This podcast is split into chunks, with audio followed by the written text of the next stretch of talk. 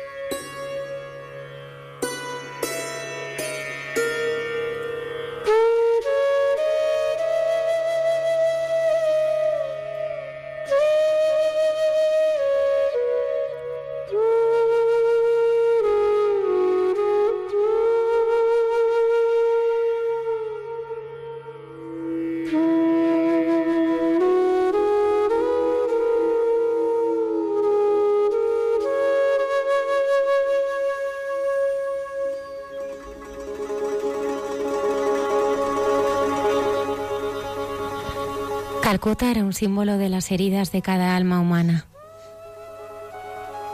de cada uno de los más humildes, de los últimos, de los marginados,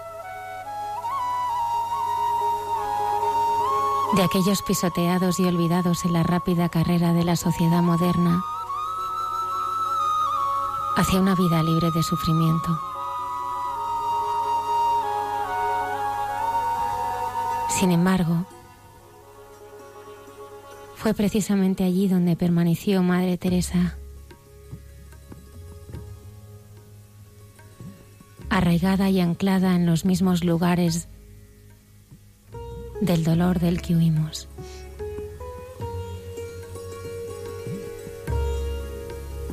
Donde no había amor, ella lo puso. Donde no había esperanza, sembró semillas de resurrección. Convirtió Calcuta para aquellos a los que alcanzó a llegar en una verdadera ciudad de la alegría. Muchos vieron, muchos vieron y creyeron.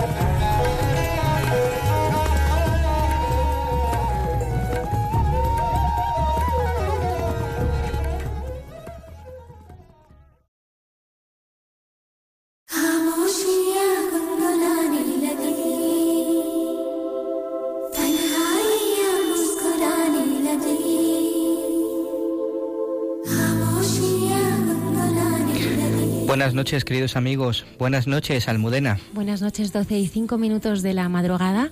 Estamos aquí en Hay Mucha Gente Buena, en directo, en un programa especial dedicado a Santa Teresa de Calcuta, a su espíritu y a su obra. Pedro Jara, bienvenido. Buenas noches, Almudena. Oye, el, el, el estudio está repleto de gente. Sí, gracias a Dios, pues buena gente además, como dice el programa, mucha gente buena. ¿Con cuánta gente te has ido a Calcuta tú este verano? Pues con 44 personas encantadoras y con otras tantas que nos hemos ido encontrando por allí. Una de ellas es eh, pues una chica queridísima por este programa, Paloma. Buenas noches. Buenas noches, Almudena. Buenas noches a todos los oyentes. Pues aquí estoy, de, Bueno. nuevo, de nuevo en el programa, pero de otra manera. Escuchaste una noche a Pedro Jara aquí en este programa y ¿qué pasó? Así fue. Yo siempre es verdad que había querido hacer alguna experiencia de este tipo, pero nunca había pensado directamente en Calcuta, sino pues más en América, en África. Y escuchando a Pedro, sobre todo también porque, bueno, como estoy un poco con el grupo del programa y mucha gente buena, pues recibí el mensaje de la peregrinación y dije, esta es la mía. Y sin pensarlo mucho, porque no hay que pensarlo mucho, pues nos lanzamos a ello y he venido encantada. Pedro, has venido acompañado. eh, te dejo que presentes a, a todo, bueno, a algunos de los miembros del equipo con el que este verano has estado en Calcuta. ¿Nos dices sus nombres para presentarlos a los oyentes? Pues voy a empezar por, por Santi. ¿eh? Santi es hermano mío de comunidad, nos conocemos desde hace muchísimos años y hemos compartido peregrinación en dos ocasiones en, Calcuta. ¿eh? Tenemos también a Marta. Marta coincidió también con, con peregrinaciones anteriores y, en esta última, Marta, Marta Lenzano. Por aquí tenemos a Marita, que se ha estrenado este año. Digo se ha estrenado porque quizás continúe. Ha venido una familia completa, ¿eh? los dos papás con sus, con sus tres hijas. ¿eh? Tenemos aquí a, a la madre, a, a Isabel, y a una de sus hijas, a, a María. También nos pueden contar luego un poco cómo es la experiencia de familia, porque además previamente a Calcuta estuvieron en Katmandú también con las, con las hermanas. Y luego tenemos a Teresa, que también nos ha acompañado este año. Todos ellos van a compartir con todos los oyentes su experiencia, ¿eh? un, un verano que seguro no nos va a dejar indiferentes. Además, Padre Isaac nos acompaña. Sí, está con nosotros recién llegado de Lourdes, Sergio García. Buenas noches, Sergio. Buenas noches, Isaac. Él es eh, seminarista del Seminario de Madrid, está en el segundo año y ejerce su pastoral en la parroquia de la Natividad de, nuestro, de Nuestra Señora, de nuestro Señor, De Nuestra Señora. de Nuestra Señora. Eh, él nos contará en esta noche su testimonio precioso de, de amor a Jesucristo y cómo el Señor le ha cambiado la vida. Saludamos también a, bueno, a, nos- a nuestros habituales eh, colaboradores, César Cid, Escucha y Consuelo, la hermana Carmen Pérez y José Manuel Palomeque, entre tú y yo. No abandonar la esperanza, la sección del padre Javier y canciones con mensaje de, José, de eh, Jesús López Mesas. Quiero agradecer a todos nuestros colaboradores el esfuerzo y el compromiso eh, cada viernes por acompañarnos. Ya saben nuestros oyentes que pueden contactarnos eh, a través de Facebook y Twitter. Está eh, Lola Redondo, la, Buenas noches. acompañándonos y recibiendo todos los mensajes. Así que tenemos también, Isaac, a, a María, que ya es conocida en este programa, es una gran amiga. María es madre de cuatro hijos y vive en Villaviciosa de Odón, devota de la Virgen de los Dolores. Buenas noches a todos, así es Isaac. Luego nos contará un poco en qué consiste este rosario de los siete dolores hoy, en el día en el que celebramos la memoria litúrgica de la Virgen de los Dolores. esta noche nos acordamos especialmente de Antía y a ella queremos dedicarle este programa. Comenzamos. मुस्कुराने लगी। मुस्कुराने लगी। दिल का ये कारवां यूँ ही था रवा दवा। मंजिल हम सफ़र लेकिन मैं मेहरबान तेरी वो एक नज़र कर गई असर दुनिया सवर जाने लगी। खामोशियाँ गुनगुनाने लगी। तन्हाइयाँ मुस्कुराने लगी।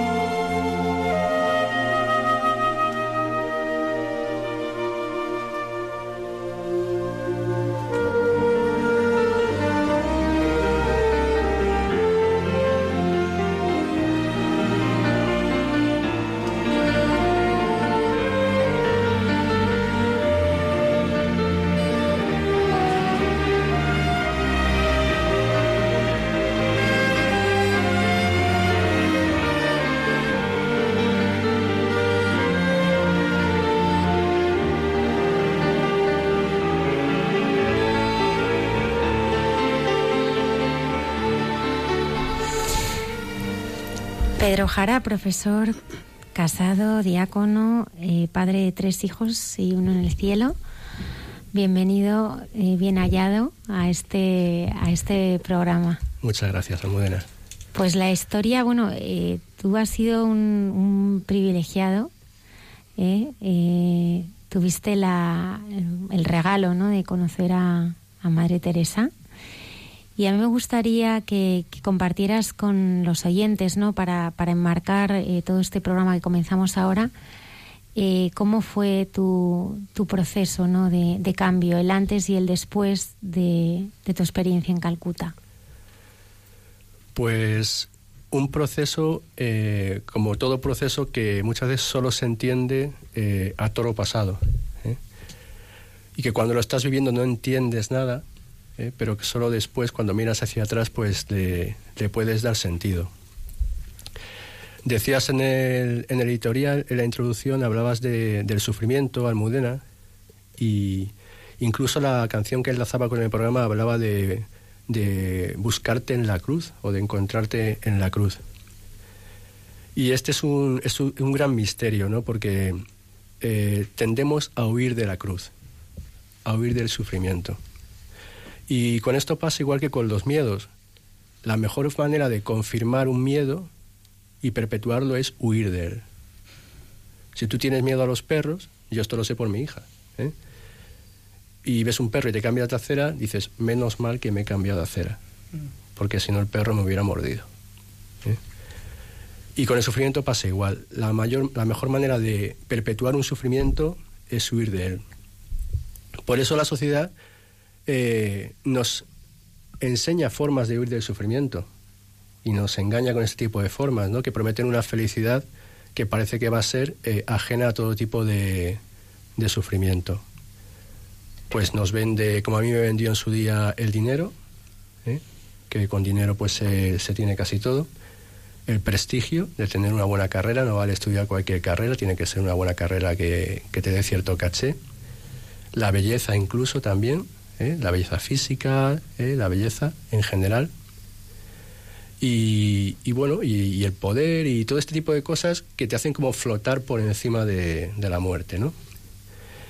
El proceso empieza cuando uno, pues, empieza a tener todas estas cosas, ¿eh? en mi caso, y ve que sin embargo, pues, no es verdad.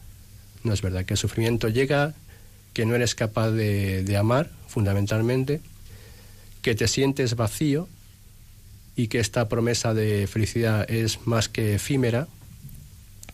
Y entonces ahí viene lo que fue eh, una crisis personal, de decir, pues todo esto es mentira. ¿eh? Incluido yo mismo, incluido la imagen que había ido formando de, de mí mismo. ¿no? ¿Qué ocurre en este momento? Pues ocurre una cosa eh, muy bonita que yo siendo incapaz de, de amar, siendo incapaz de amar a mis padres, siendo incapaz de amar a los que tenía cerca, siendo incapaz de amarme incluso eh, a mí mismo, eh, Dios pone en marcha conmigo una pedagogía del amor que es muy sencilla. Yo, encontrándome como estaba eh, tan mal, tan desnudo, pues en un momento dado me viene a la memoria un contacto que tuve yo con, con los pobres en un hogar de la Madre Teresa en Madrid eh, en tiempos de mi adolescencia. Y por lo que sea pienso, yo estoy mal, muy mal, pero hay gente que está peor que yo. Eso pensé en ese momento. Y empieza una pedagogía del amor en el cual yo, siendo incapaz de amar a nadie, sí que soy, sí que soy capaz de acercarme a esta gente. Yo a veces pongo este ejemplo. Tú puedes ser la, peor persona del mundo, puedes sentirte en un momento dado eh, atrapado en ti mismo y ser incapaz de salir de ti mismo. Pero ¿quién niega la ayuda a un niño pequeño, a un bebé tirado en la calle? Es muy difícil. Entonces, Dios tiene que poner en marcha esta pedagogía conmigo. Quizá a otra persona no le hiciera falta, porque ya era capaz de amar. Pero a mí o me pone personas de este tipo delante o soy incapaz de empezar a salir de, mí mismo. Empieza así un proceso en el que empiezo a conocer eh, a las misioneras de la caridad, que son las hijas de Madre Teresa. aquí en Madrid, durante un periodo de, varios años. Primero en el comedor del puente de Segovia y luego en la casa del Paseo de la Ermita con, los enfermos de, de SIDA. Y ahí empieza eh, pues un tipo de relación con, con estas personas tan destruidas, porque es una época en la que, en la que el SIDA pues, se llevaba eh, todos los días a una o dos personas de, la casa, morían, eh, se iban al padre. Y empieza un tipo de relación con estas personas tan destruidas que es totalmente, totalmente distinta, ¿no? En la que ves cómo son capaces de abrirse a, a ti y, y entregarse a ti porque os ofrecen totalmente. Ofrecen su desnudez, ofrecen su cuerpo herido, ofrecen todas sus vergüenzas, ofrecen todo porque se tienen que dejar hacer completamente. Una de estas personas se abre a mí de una forma, de una forma tremenda, me cuenta su vida, el drama de su vida que, que en el que todo el mundo le va dejando, su familia, su novia, y él sin saber ni cómo contrajo la enfermedad, nunca lo, nunca lo supo y que me dice un día, eh, bueno, Pedro, mañana vien- vienes a verme, ¿no? Y yo digo, sí, hombre, ¿cómo no voy a venir a verte? Claro que vengo. Pues no me acuerdo por cuál fue el motivo, pero el caso es que al día siguiente estaría muy ocupado en otras tareas y no fui a verle. Y cuando ya fui a verle al segundo o tercer día, pues esta persona había fallecido. Momento, en ese momento siento que estoy jugando como a dos barajas, como que por la mañana soy el- sigo siendo el superingeniero que va a trabajar y que va... ¿eh? Y por las tardes, o en mis tiempos libres, en lo, que me sobra, pues voy a, estar con estas personas. En ese momento es cuando siento la llamada un poco de, de dedicarme más completamente las 24 horas y es cuando siento la necesidad de ir a Calcuta. de ir a Calcuta. Me presento allí en Calcuta y, es cuando me encuentro con, con Madre Teresa. Es, hablamos de 1997, que es cuando Madre Teresa eh, todavía es el último año de vida de Madre Teresa, y con las misioneras de la caridad. El momento que me estaba preparando el Señor, porque yo cuando ya estoy en Calcuta y estoy trabajando en Caligat, que es el hogar para los moribundos, la primera casa que funda Madre Teresa allí en, en, Cali, en Calcuta, yo todavía no sé por qué he ido a Calcuta. Porque para mí los enfermos de Caligat son los mismos que los del Paseo de la Ermita aquí en Madrid. Y no acabo de entender por qué además se me reflejaban las caras todavía de las personas de aquí allí. Digo, pues si es lo mismo, ¿qué hago aquí? El encuentro ocurre cuando, eh, cuando uno de estos eh, moribundos, pues de repente le tengo ya en mis brazos y, y muere en mis brazos. Pedro, para aquellos que no hayan estado en Calcuta, puedes describir qué es Caligat y en Sí. qué estado eh, están los. Caligat es, eh, recibe el nombre porque es el antiguo eh, lugar para peregrinos que van a Calcuta a, a adorar a la diosa Kali, que es, por así decirlo, así decirlo, la patrona de Calcuta. Es el primer hogar que le cede las autoridades de Calcuta a Madre Teresa para que se ocupe de, lo- de los pobres. Entonces, en este hogar fundamentalmente van personas que, que van a morir, que, que se encontraba Madre Teresa por la calle, sobre todo pues cerca de las vías de los trenes, de la estación de Jaura, la estación de Sialda, etcétera. Y Madre Teresa siempre decía una cosa, dice, no, no es posible que una persona humana, ¿eh? una persona, un, un hijo de Dios, ¿eh? Pueda morir como un perro, ¿no? Quizás no vamos a salvarle la vida, no la vamos a recuperar, pero por lo menos que muera dignamente, limpio, aseado y acompañado, con alguien que, que a su lado en el momento de, de la muerte, ¿no? Y a día de hoy sigue siendo lo mismo. Lo- Los que, los que hemos estado allí incluso este año y aquí hay varias personas que han estado, pues sigue estando la pizarra en la que se va marcando cada día cuántas personas fallecen, cuántas personas entran, ¿eh? etcétera. Sí que la situación tiene que ser mejor que entonces, ¿eh? que los años que los años 60, pero todavía sigue siendo una tragedia que haya personas que tengan que ser recogidas para morir pues con un poco de dignidad. Lo que ocurre entonces es que esta persona, cuando muere en mi brazo, yo siento eh, profundamente eh, yo estoy eh, pendiente de él, está muriendo, y yo lo que siento profundamente es que eh, se trata de Jesucristo. Y que, y que siento como, como me está diciendo, eh, pues, Pedro, eh, el muerto eres tú. Yo estoy aquí dando la vida por ti. Yo he muerto en la cruz para salvarte. Y el último aliento aquí en tus brazos es el último aliento que di por ti en la cruz. Pero el muerto eres tú. Ahí es cuando descubro que efectivamente yo estoy muerto. Porque durante este tiempo que empiezas a acercarte a los pobres, existe la tentación de pensar que, que les estás ayudando. Que eres tú el súper buen samaritano, que menos mal que estás tú ahí, ¿eh? para que ellos pues, puedan comer, puedan beber, puedan... Y en ese momento te das cuenta que, que el muerto eres tú, que el enfermo eres tú. Y que estás recibiendo la vida del mismo Jesucristo. ¿Por qué? Porque te quiere. Lo que tú has dicho muchas veces, Almudena, las miradas. Eh, Si, sientas, si sientes que es, el- que es Jesucristo que te mira desde la cruz y te dice, te amo, pues ya da igual lo que hagas. Ya no tienes que buscar la felicidad en esto, ni romperte eh, la piel, dejarte la piel en esto otro para que te quieran, porque ya te han dicho que te quieren. Eso fue lo que, lo que hizo pivotar a partir de ese momento pues un poco, un poco mi vida. Eh, un poco digo solo, ¿eh? porque, porque la carne es débil. ¿eh? La carne, pero es verdad que fue un momento eh, importante en mi vida.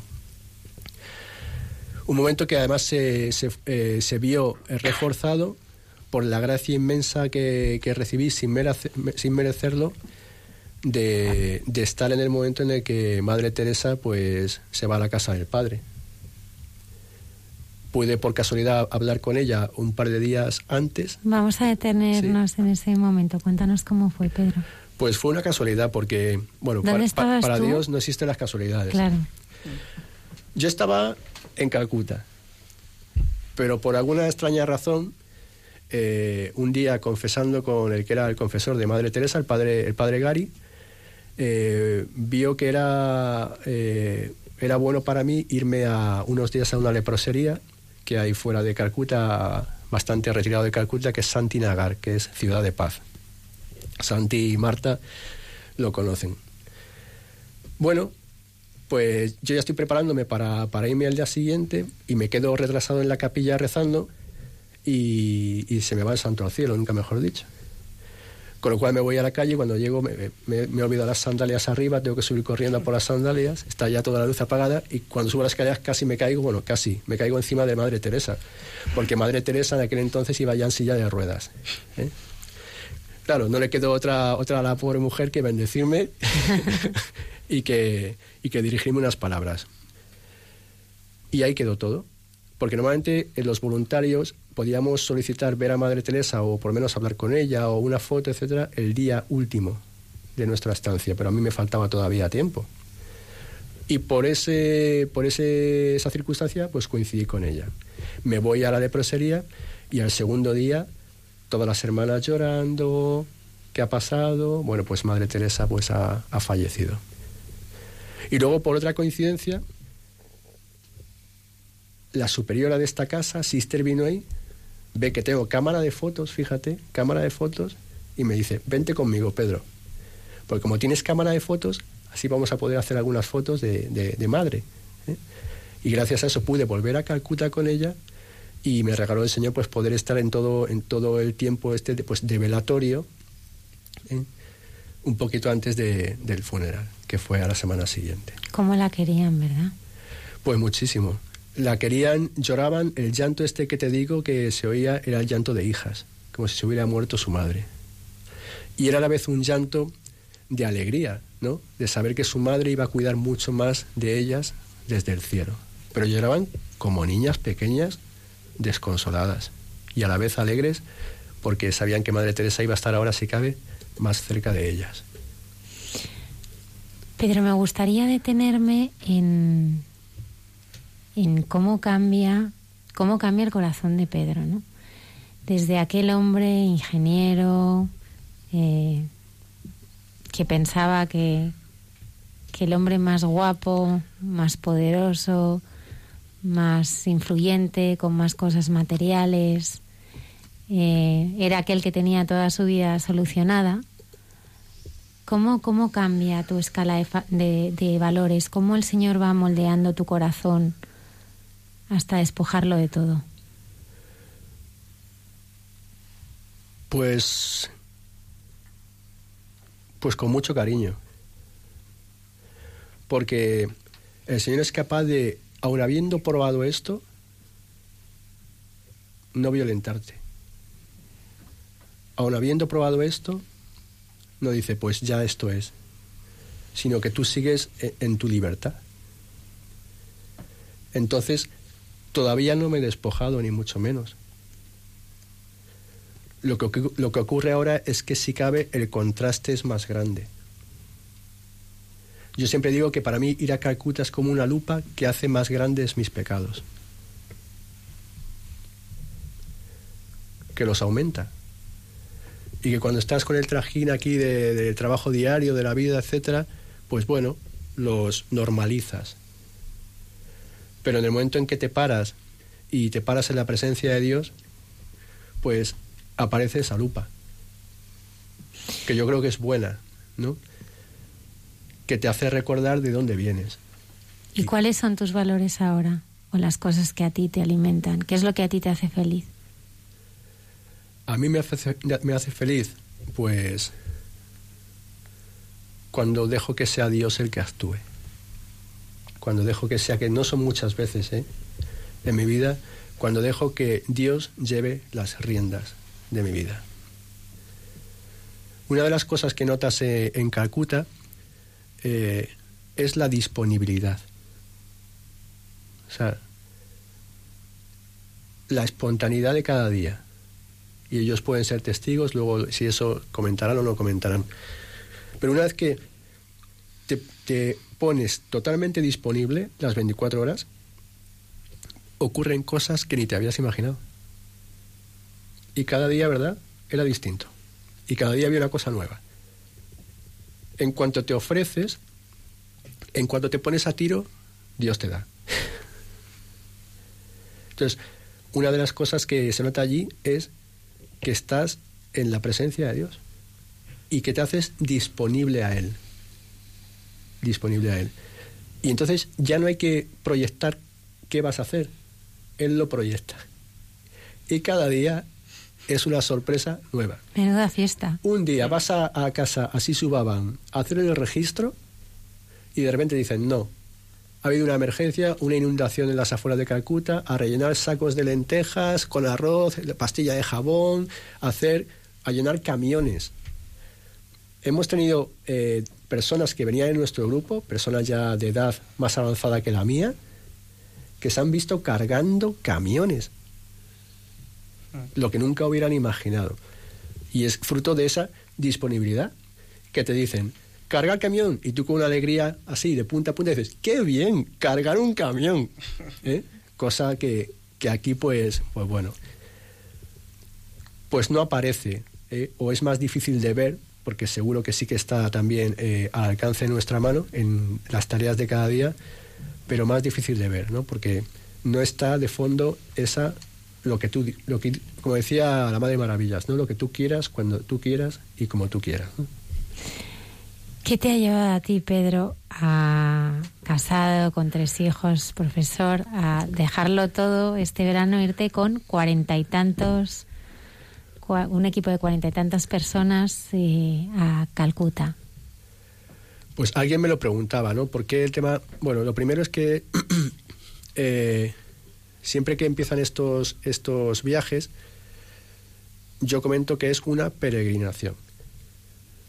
No es un viaje, no es ir a ver, no es, no es, un, no es voluntariado, es una peregrinación cuyo objetivo final es que las personas se encuentren con el Señor. Fíjate, se encuentra con el Señor además en un lugar privilegiado donde descansa el cuerpo de una santa, de Madre Teresa. No es cualquier sitio. ¿eh? Y se encuentre con el Señor como Él quiera. Eso yo no lo sé. Por ejemplo, ¿cómo elegimos a las personas que, que van a este tipo de, de viajes? ¿Eh? Marta se ríe porque yo siempre digo que ha- hacemos unos casting ¿eh? duros, duros, pero duros. La gente nos preguntaba yo en Calcuta, oye, ¿y esta gente tan maja? Digo, bueno, es que el casting que hemos hecho, ¿eh? el casting te puedes imaginar cuál es. Ninguno. Ninguno. Dice, pero va a ir esta persona de 70 años, que Santi se acordará. Pues allí está, casi viviendo en Calcuta, desde hace, desde hace 10 años. ¿Sí? ¿Va a ir esta persona que fíjate que está con esta enfermedad? Si Dios quiere que vaya, que vaya. ¿Eres tú el responsable del grupo? No, yo soy el irresponsable. El responsable está ahí arriba. Y, menos, y que siga siendo él, porque como sea yo, ¿eh? yo que sé lo que Dios quiere hacer con cada persona. Si yo no lo sabía conmigo, ¿quién soy yo para ni dirigir a nadie, ni decir a uno que sí, o tú por aquí? Si el Señor les llama, porque partimos de que es una llamada la que, la que convoca, una llamada de Dios, una llamada de Dios, una vocación en ese momento, pues que Dios haga. Que si conmigo pudo hacer un poco, pues quién sabe lo que puede hacer con, con aquellos a los que llame. Que se encuentren con el Señor. Para lo que Dios quiera, allí y a su regreso. Entonces yo pensé, quizás haya personas que solas no irían nunca, pero si van en grupo a lo mejor sí. Y efectivamente, así es. Y hay personas a las que acabo conociendo en el aeropuerto. Ahora está Javier a lo mejor escuchándome desde Cartagena. Javier le puse cara en el aeropuerto. Fantástico. Pedro, ¿cómo te miró el Señor? ¿Cómo te ha mirado el Señor este, este verano? Y quiero que también, y será algo que os pregunte a todos, ¿en qué momento te has encontrado con Él este verano en Calcuta? Pues me ha mirado con, con ternura y, y con misericordia, ¿no? Yo este año iba con, con mucho miedo. Era un año que era además de incertidumbre porque por un tema de, de una afección en las piernas, en los tobillos o en una rodilla, iba un poco yo que no sabía a ciencia cierta si iba a poder eh, ni siquiera viajar, ¿no? Luego encima eran más personas que otros años, 44 personas. Entonces al principio volví a caer en el error. Me eché la responsabilidad encima. Mañana vamos a ir a tal, entonces no sé cuánto, entonces cuál, entonces pum. Salía todo mucho mejor de lo que yo lo hubiera imaginado. La lupa de la que hablábamos aparece. Pero Pedro, ¿todavía no confías en mí? ¿Todavía no te fías del todo que esto es cosa mía? Así me ha mirado Dios con esa ternura, ¿no? De, volver a acercarme a Él y que me diga, pero fíjate, ¿cuántas veces te lo tengo que demostrar? Y encuentras el descanso. Y descansas en Él. Igual que descansas apoyado con la cabeza en la tumba de Madre Teresa. Descansas. Así me ha mirado. Como diciendo, pero hijo, todavía sigues con esas. ¿eh? pues me ha mirado con, como un padre. Paloma, niño, buenas noches. Buenas noches, Almudena. Oye, me encanta escuchar tu voz en directo. Te Sí. escucho siempre en la radio. Pues ahora aquí contigo.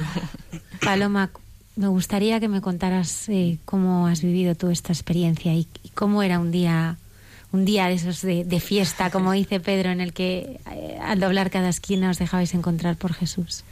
Supongo que cada uno lo hemos vivido de una manera diferente, también eh, influye mucho en la casa en la que hayamos estado sirviendo, pero al final yo lo he vivido como un gran regalo que todavía tengo que seguir profundizando en él.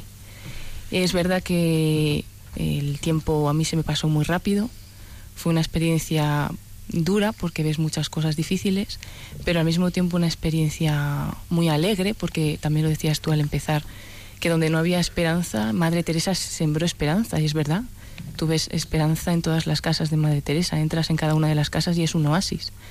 Entonces, bueno, todo eso son experiencias que tú vas viviendo en tu corazón que tienes todavía que profundizar mucho en ellas. Entonces, eso que preguntabas a Pedro, que en qué te ha mirado el Señor, pues yo creo que me está mirando ahora, ¿no? Me está mirando ahora y yo tengo que descubrir qué es lo que me quiere pedir, pero mm, reflejado en todas esas miradas que me he ido encontrando en Calcuta. Desde cualquiera de los peregrinos que hemos ido, que todos han sido un regalo, desde Pedro también, que le agradecemos que haya organizado esto. Yo soy una de las que no me habría animado a ir probablemente sola.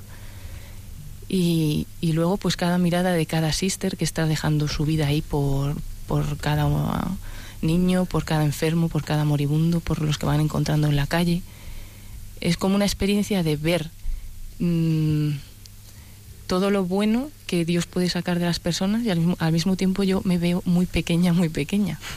Porque ¿qué he podido hacer yo allí? Pues muy poquito. Lo poco que he podido hacer cada día, el servicio en la casa de los niños que estaba, Estás en una casa de niños, Sí. Paloma. en la que he quedado encantada y si Dios quiere, pues me gustaría volver. Pero, pero bueno, al final tú te das cuenta que tú haces muy poco, que recibes mucho y que todo eso que recibes, pues tienes que, tienes que hacer algo con ello, ¿no? Entonces es un proceso que todavía hay que desarrollar bastante. Pero la verdad es que es una experiencia muy buena, Almudena, la recomiendo totalmente. Pedro, ¿cómo os organizabais? Y en el sentido de que entiendo todos los, el equipo estaría eh, estaba distribuido en las diferentes casas de Madre Teresa. Sí, pues cómo nos organizábamos. Se ríe ya. Sí, porque fíjate, eh, nos, nos esperaban con temor, porque Marta estaba ya unos días antes y dijo que viene un grupo de españoles, de 50 españoles. Y las hermanas, la hermana que se encarga de distribuir a los voluntarios en las casas, decía, pero ¿dónde los voy a meter? Bueno, pues al final hubo trabajo para todos. ¿Cómo los distribuimos? Son muchas las casas que tienen las hermanas allí, con muchos tipos de, de personas en ellas, pues niños, como decía Paloma, eh, eh, niñas, eh, moribundos, enfermos mentales, eh, infecciosos, pues de todo tipo, más en plan hospital, tuberculosos, bueno, hay muchos tipos, le- leproserías, hay muchos tipos de casa. Entonces, ellas en principio lo que hacen es, nos cuentan las plazas que hay para, para ocupar, que necesitan ayuda, y lo que hacemos es, dentro de las plazas que nos ofrecen, pues intentamos que todos los voluntarios puedan estar en una casa en el que se sientan a gusto. ¿Por qué? Porque es fundamental que es, es claro que no todos valemos para lo mismo. A lo mejor yo tengo una debilidad especial y un tacto especial eh, y una sensibilidad especial a lo mejor para los niños, pero a lo mejor no la tengo a lo mejor para los ancianos. Entonces, el primer perjudicado de que no estés tú a gusto va a ser esa persona que estás cuidando, que va a notar ¿eh? pues que no estás a gusto, que hay tensión, ¿eh? etcétera. Entonces, en la medida de lo posible, hemos intentado que todas las personas estuvieran a gusto en las casas que, a las que han ido. ¿eh? Y la verdad es que, que sí, que yo creo que, que sí, que al final todo el mundo ha encontrado su lugar y, y el por qué. Y el por qué. ¿eh? Yo, por ejemplo, a mí esta vez me ha tocado una casa que es de, de enfermos mentales. Sobre todo tienen, tienen problemas eh, mentales o temas de parálisis, etcétera. Y, y para mí es que es un, un gran misterio el tema de la enfermedad mental. Siempre lo ha sido. O sea, el tema de estar con niños, con adolescentes o con personas adultas, que les miras a los ojos y no sabes. Y no sabes y te preguntas, pues, ¿por qué, no? ¿Por qué el misterio este del sufrimiento de los inocentes, pero de esta forma? De esta forma que les ves que, que no llegan eh, a un nivel de, inter- de interlocución habitual, ¿eh? pues es un gran enigma para mí. ¿eh? Y ves como en esta casa, a medida que pasan los días, te van aceptando, te van cuidando. Y te van enseñando. ¿eh? No es que tú les vayas conociendo, no es que tú les vayas enseñando, sino que es todo lo contrario. con actividades tan tontas como unas pinturas que compramos un día pinturas, cuadernos, etcétera.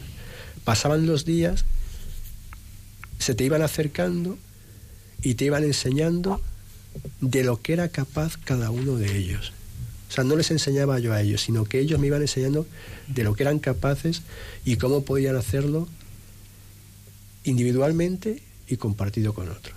O sea, yo le decía a las hermanas, a, la- a las hermanas, que es verdad lo que dice Paloma, el principal, uno de los principales regalos que recibimos en Calcuta es que se nos pegue algo de las hermanas, de las misioneras de la caridad. Yo siempre lo digo, pegaos a las hermanas y todo lo que aprendáis de ellas. ¿eh? Les decía a ellas que hemos sido curados en sus casas. Que vamos, vamos a Calcuta, gracias por acogernos, porque hemos sido curados en vuestras casas. Qué bonito. Y, y esa es la organización, básicamente. Luego intentamos entrar en la dinámica de oración de las hermanas. Pues, Ahí quería pararme, Pedro, porque una de las anécdotas que más me gusta de Madre Teresa es eh, cuando aquel periodista pasa una temporada con las misioneras y, y le- y al terminar esa visita le pregunta, le- bueno, pues le alaba toda la labor de Madre Teresa y le dice que, que está realmente admirado por todo lo que hacen, pero que hay una cosa que no entiende y es porque eh, ella y sus hijas eh, dedican tanto tiempo a la oración, habiendo tantos enfermos y tanta necesidad, ¿no? Y ella contestó que si no, no encontraría sentido a lo que hacen. Y a mí me gustaría también que nos contarais vuestra, vuestra experiencia de, de oración, porque entiendo que trabajando en un ambiente así tan difícil, eh, pues habría también muchos momentos en los que necesitabais y queríais estar con el Señor, ¿no? pues uno de, el último día o el penúltimo día tuvimos la, la gracia también de, de que la superiora general, la hermana Prema, nos concediera pues estar con nosotros, estuvo una hora larga pues hablando con nosotros. Y decía que efectivamente eh, eh, relacionado con la oración ustedes rezan mucho tal decía cuatro horas y nos parece poco. Y nos parece poco.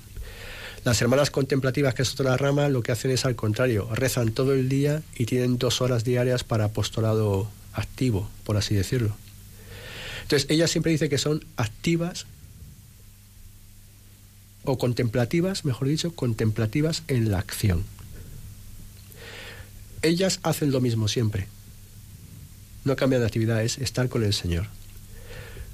Al principio lo hacen con la oración, se levanta muy pronto, a las, a las cuatro y media de la mañana o a las cuatro de la mañana se puede levantar, a las seis tienen la misa, la Eucaristía, que siempre decía Madre Teresa que gracias a haber, eh, haberse acercado al cuerpo de Cristo, son capaces luego de tocar y sostener en sus brazos el cuerpo de Cristo en los enfermos eh, y heridos. ¿no? Empiezan luego las distintas actividades y luego pues eh, normalmente nosotros los voluntarios volvemos a la capilla para rezar a la caída del día a las 7 de la tarde con la, con la hora santa, la adoración y el rosario. Nos dejaban también rezar vísperas con ellas la media hora antes.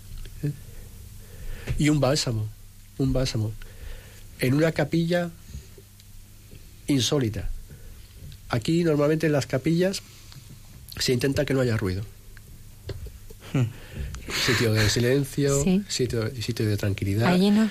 Allí se abren las ventanas. Bueno, en todas las casas de las hermanas que vayas, las capillas tienen las ventanas abiertas. ¿Por qué? Pues por una, una razón muy sencilla.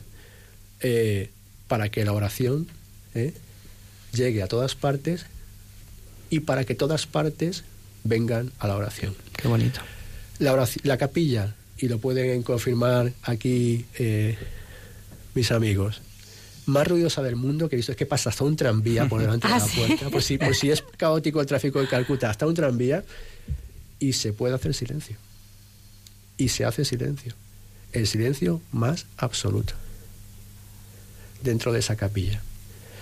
Con lo cual es un bálsamo, es un bálsamo, un bálsamo sobre todo al final del día y al principio de la jornada, poder eh, recuperar fuerzas y no ya recuperar fuerzas de que estás cansado del día y te apoyas y estás con no, no, no. Eh, yo no diría eh, recuperar fuerzas, yo diría dar sentido a todo lo que vas a hacer y a todo lo que has hecho.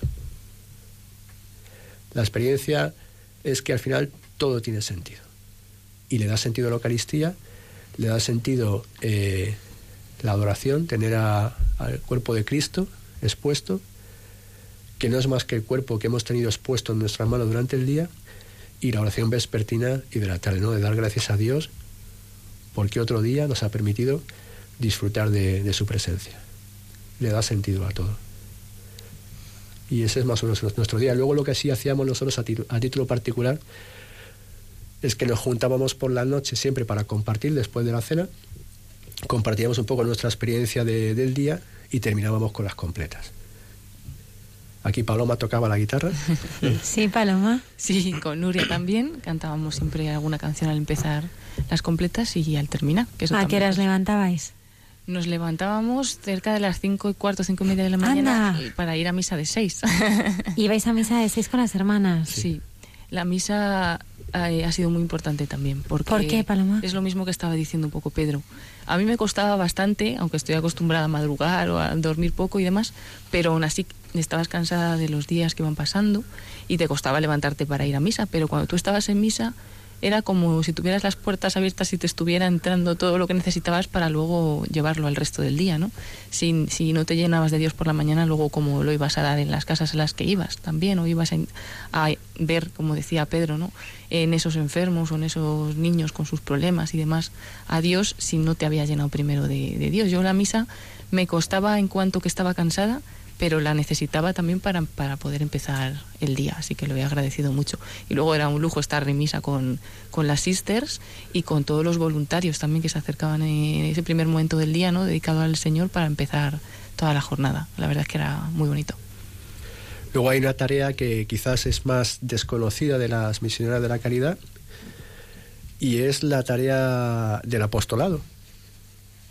Por ejemplo, este año hemos tenido las- la, la gracia de poder estar en Motilil, que es el suburbio donde empezó Madre Teresa, nada más salir del, del convento de Loreto, cuando estaba solo en la calle, no tenía todavía sitio donde estar, con los niños, y ya por fin tienen comunidad allí. Cuatro hermanitas que tienen allí comunidad en Motillir. Lo que hacen las hermanas, que esto quizá menos conocido, es salen prácticamente todos los días de dos en dos, siempre van de dos en dos, rezando el rosario siempre que se desplazan, a visitar a las familias. Ah, pues yo lo desconocía. Claro, van a las casas, entran en las casas, no solo para atender sus necesidades materiales, sino para rezar con ellos, para tener catequesis con ellos y para darles unas palabras de ánimo. Entonces, eh, yo por ejemplo pude acompañarles esta vez en este barrio de Motillir y es impresionante cómo llegan las hermanas a una casa, a una familia, ¿eh? a lo mejor puede ser la casa, puede ser un cubo de, de uno y medio por uno y medio por uno y medio.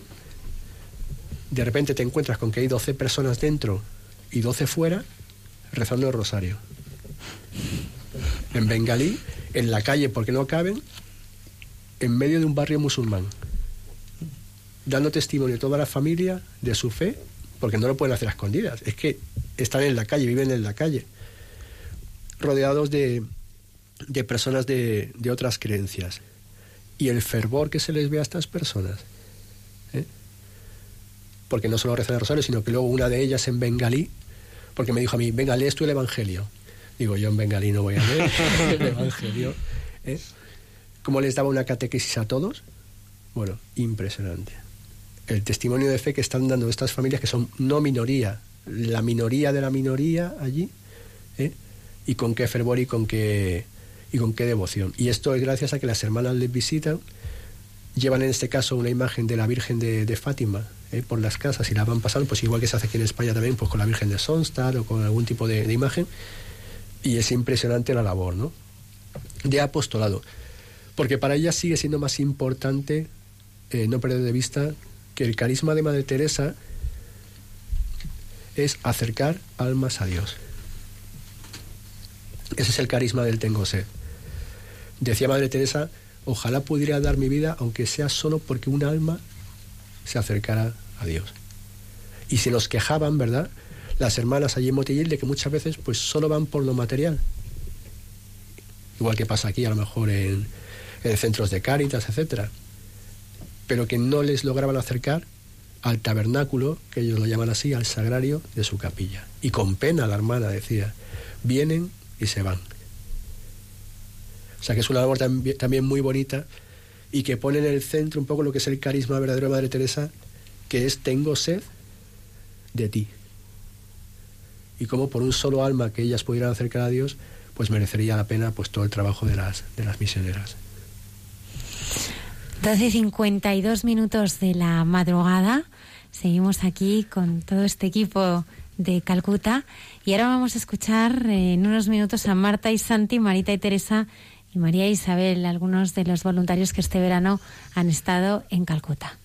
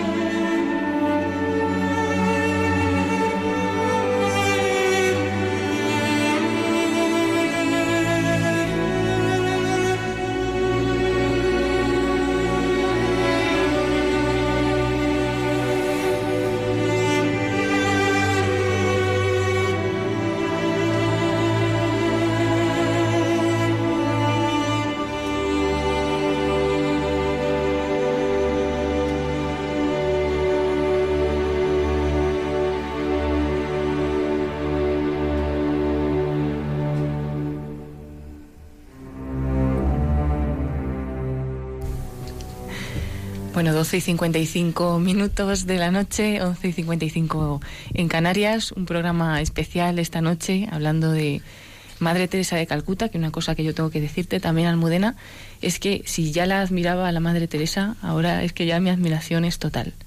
Es total. Cuando caminas por los sitios por los que ella ha caminado, ves cómo empezó Motillil, como nos estaba contando también Pedro, y demás, pues ves cómo, bueno, es una mujer que es impresionante, pero bueno, que al final es porque se dejó llevar por, por Dios, que, que también nosotros estamos llamados ¿no? a responder a, a su llamada.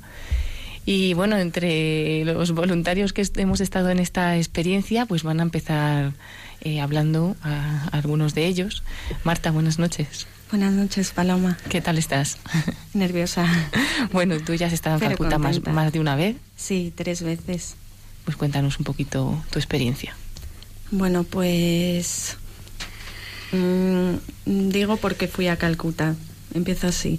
Yo desde que era pequeña, eh, yo iba por las calles y, y me llamaba mucho la atención ver a la gente miserable. O sea, yo no entendía. Yo veía, me acuerdo una vez viendo a un señor pobre tocando el violín, lloré toda la noche. Yo no, yo no lo entendía.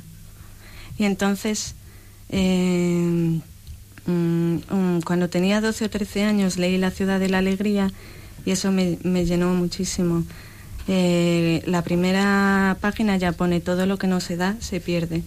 Y no se me ha olvidado, lo tengo tatuado. Y luego Dominique Lapierre mm, en la novela dice, toda persona debería de tener la oportunidad de ir a Calcuta una vez en la vida. Yo no sabía el por qué, pero eso, como es mi libro favorito, me lo guardé en el corazón.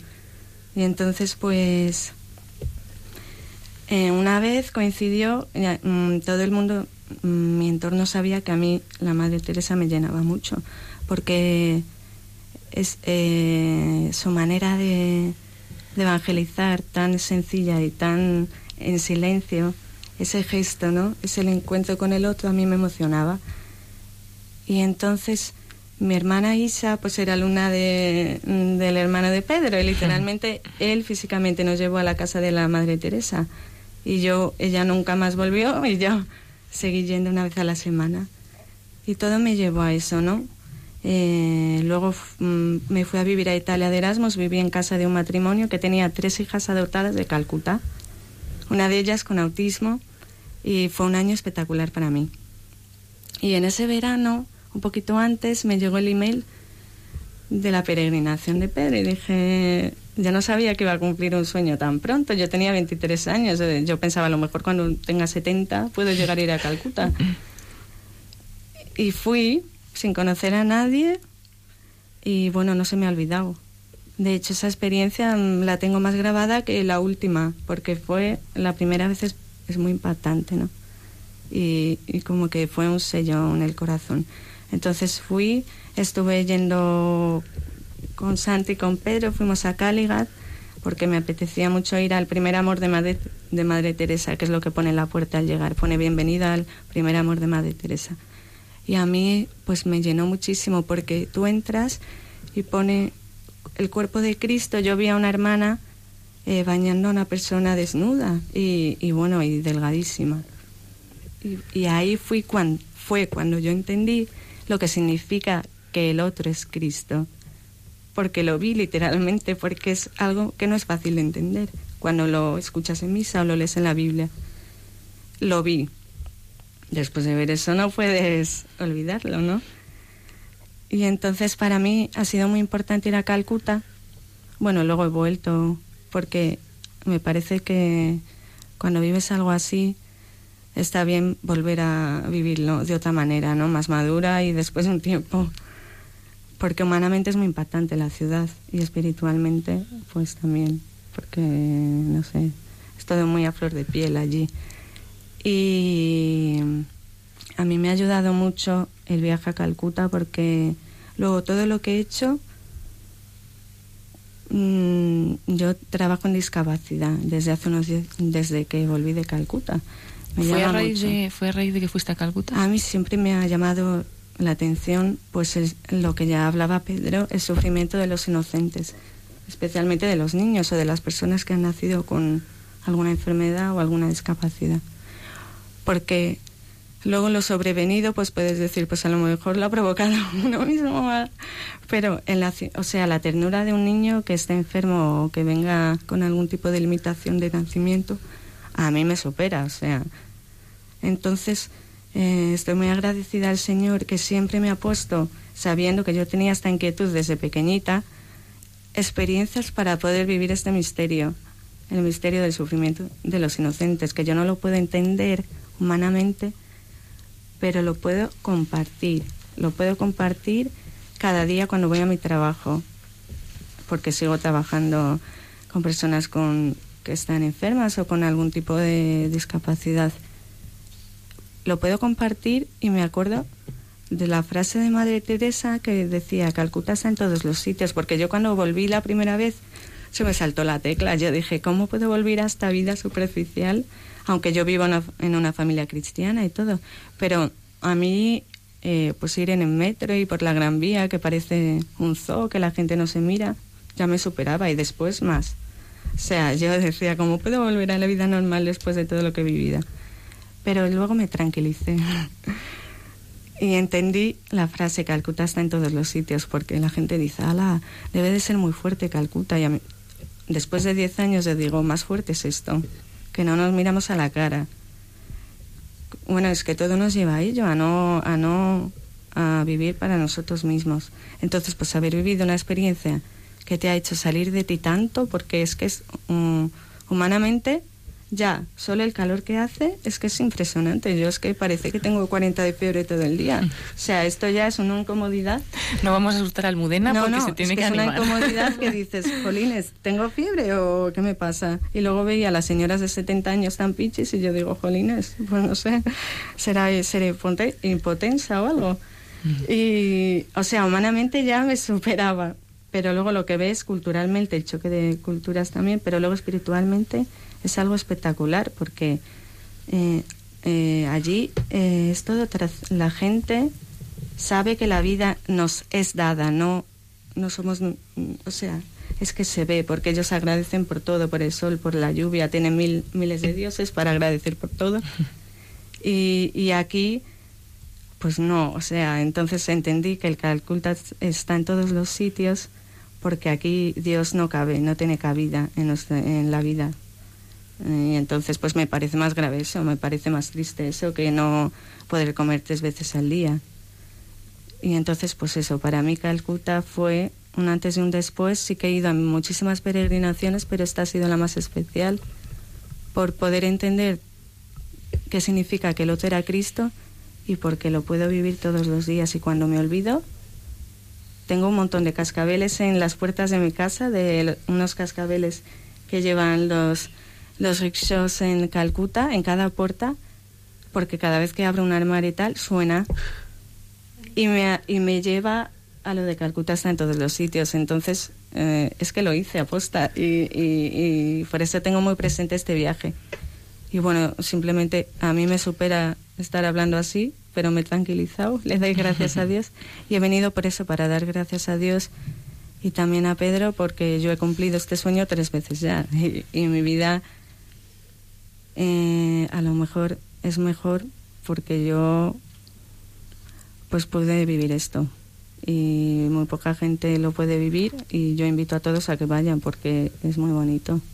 Es muy bonita la experiencia. Es una experiencia de salir de, de uno Sí. mismo que esa también se puede hacer aquí, pero es verdad que allí, cuando tú sales de ti mismo, pues te, te asombras de muchas cosas, ¿no? Lo que decíamos del ruido que había en todas partes, pues a lo mejor al segundo día ya te acostumbrabas y el ruido como si no estuviera, o Mm. el calor y que lo aguantas, pues al final es olvidarte de ti mismo, ¿no? Y que aquí andamos centrados en nuestras cosas y no miramos a, a nadie, ¿no? Pues que, que, bueno, también esa, esa enseñanza de que nos llevamos a, nos traemos a Calcuta hasta aquí, que no hace falta ir a Calcuta, o sí, porque para algunos Sí. nos puede cambiar, ¿no? Pero que aquí también pues eh, tenemos muchas experiencias en las que podemos salir de, de nosotros mismos. Y bueno, yo estoy deseando escuchar a Santi porque entre otras cosas no, no te conozco, no has estado con el grupo de voluntarios este de peregrinos este año, sino en alguna otra ocasión, ¿no? Con Pedro desde el principio. Eso es. Este año tuve la intención desde el principio de ir, pero no pudo ser por temas familiares, ¿no? Pero un poco es dejar las cosas así en manos de Dios y si sale el tema bien y si no sale, pues también muy bien, ¿no? Entonces, bueno, en cualquier caso, eh, yo he sido un poco testigo, ¿no? De, de la conversión o de la transformación de Pedro, porque, bueno, nos conocemos desde hace mucho tiempo, hemos compartido y seguimos compartiendo, ¿no? Pues muchas cosas, entre otras, pues la, la misma comunidad en la que vivimos nuestra fe. Y bueno, pues yo la verdad, pues tenía ganas también un poco de, de conocer esa experiencia en primera persona, ¿no? Que le había, pues, mm, dejado una, una huella tan importante, ¿no? En su vida, ¿no? Y, y bueno, pues en 2007, pues pude finalmente el poder incorporarme a una de estas peregrinaciones uno se hace unas componendas, ¿no? De, de, ayudar, de ser voluntario, de ayudar a los demás, ¿no? De que es cierto, yo he recibido mucho de Dios, pues eh, nadie puede dar lo que no tiene, ¿no? Pues yo he recibido, voy a dar a los demás, ¿no? Sin embargo, cuando llegas allí, pues es los algo esquemas que, se rompen. Efectivamente, que no te esperas, realmente es completamente distinto. Pero al final la conclusión que sacas es que verdaderamente calculas, Calcuta es un regalo de Dios, un regalo que Dios te hace, ¿no?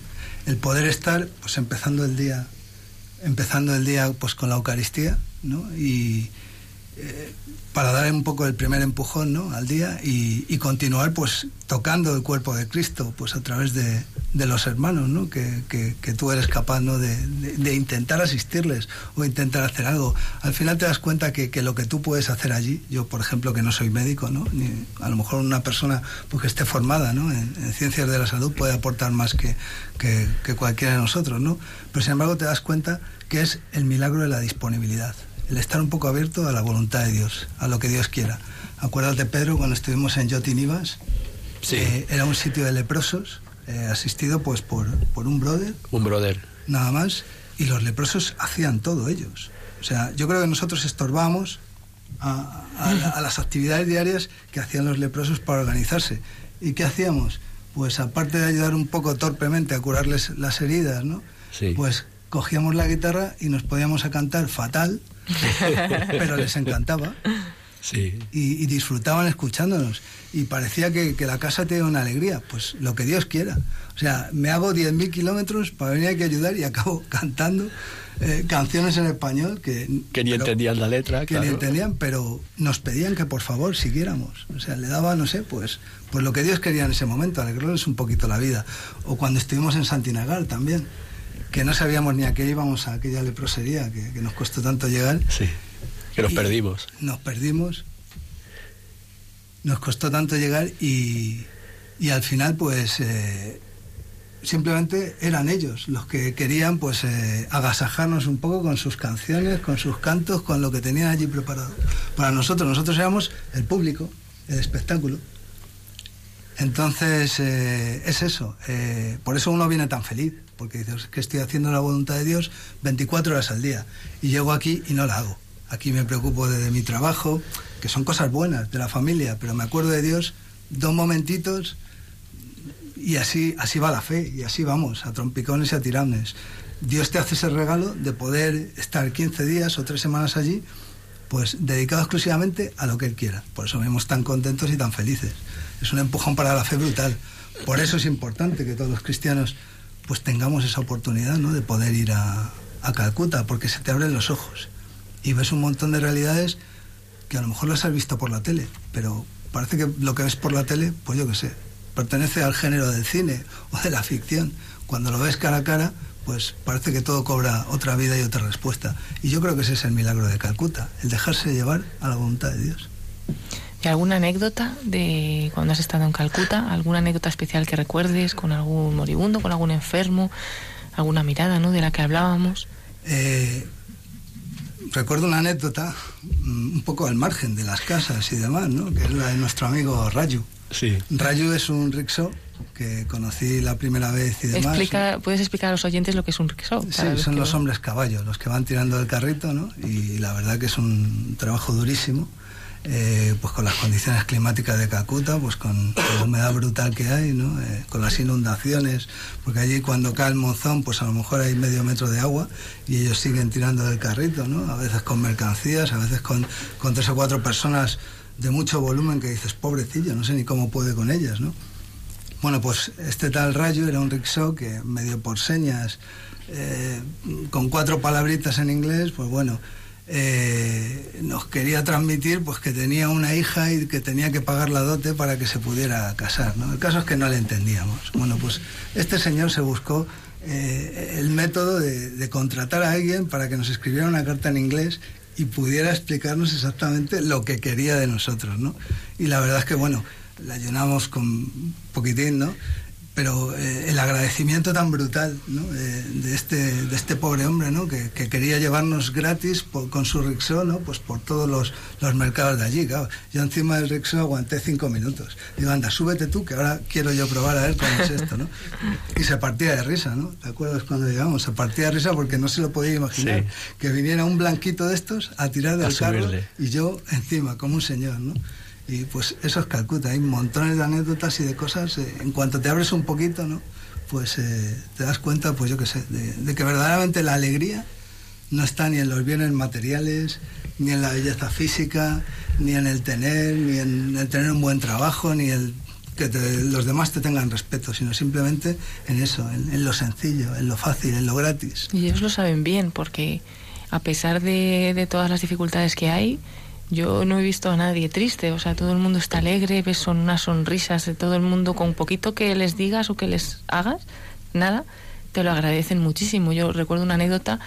eh, pasando uno de los días por bueno donde solíamos ir a comer y demás había una familia que vivía en la calle pues mm, nos pidieron unos zapatos para, un, para una de ellas, les llevamos al día siguiente una- unos zapatos, pues a otro día después nos estaban esperando para regalarnos pues unas pegatinitas de estas que se ponen ellas en la frente. El bindi, sí. Siempre te quieren dar algo, lo poco que puedan te lo quieren dar. Pero es que además otro día pasábamos por allí y estaban comiendo arroz, que es lo que comen, eh, un- tenían dos platos para toda la familia y nos dijeron, "Pa- parar, veniros a comer. Entonces cualquier cosita pequeña que tienen te la dan.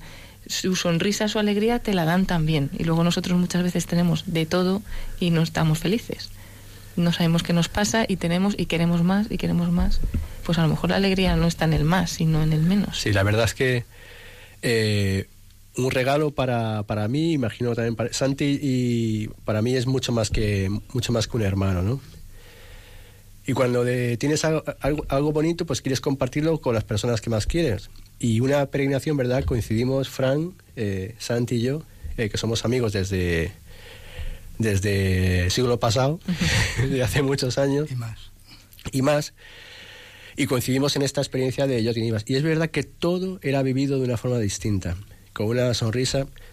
A veces nos acordamos incluso de la mazorca, la mazorca con rata. ¿eh? A veces decimos, bueno, qué buena estaría una mazorca con rata. Y es que a veces lo único que comíamos de vuelta de Yotinibas era un sitio que tenía mazorcas de maíz, ya ves tú la tontería, que las tostaba y le pasaba un limón por encima restregado. Y cuando llevábamos ya dos días comiendo esas maravillosas mazorcas, qué ricas estaban, vimos que donde estaban las mazorcas almacenadas estaba eso, corriendo las ratas para arriba y para abajo. Pues nos reíamos, nos reíamos y a veces decimos, qué bueno sería volver a las mazorcas con ratas, ¿eh? porque lo que decía Santi, la disponibilidad, que estás todo el día sonriendo, que es que cualquier cosa eh, te asombra.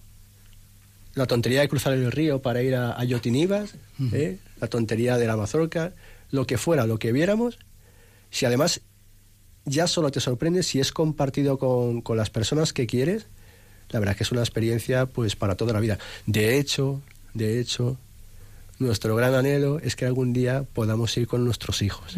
¿eh? Eso es. Porque lo que ha sido bueno para nosotros tiene que serlo de alguna forma para ellas o para ellos, ¿no? O sea, Santi y yo a veces decimos, ¿qué le podemos dejar a nuestros hijos? Porque eso lo piensa todo padre, ¿no? ¿Qué le podemos dejar a nuestros hijos? Pues el testimonio de la fe y la experiencia de la fe. Más eh, no podemos, ¿no? Y ojalá, ¿no? Y ojalá que, que podamos algún día, ¿verdad, Santi? Ojalá, ojalá. La verdad es que lo tenemos ahí presente desde hace muchos años y pues si Dios quiere, pues, más pronto que tarde. Pues o- ojalá que así sea y como además tenemos aquí a Isabel, Sí. que, que ha vivido la experiencia con, con su marido, con sus hijas, que también está María, pues podemos hacer una, una pausa para organizarnos un poquito y continuamos escuchando esta experiencia también cómo se vive a través de, de la familia.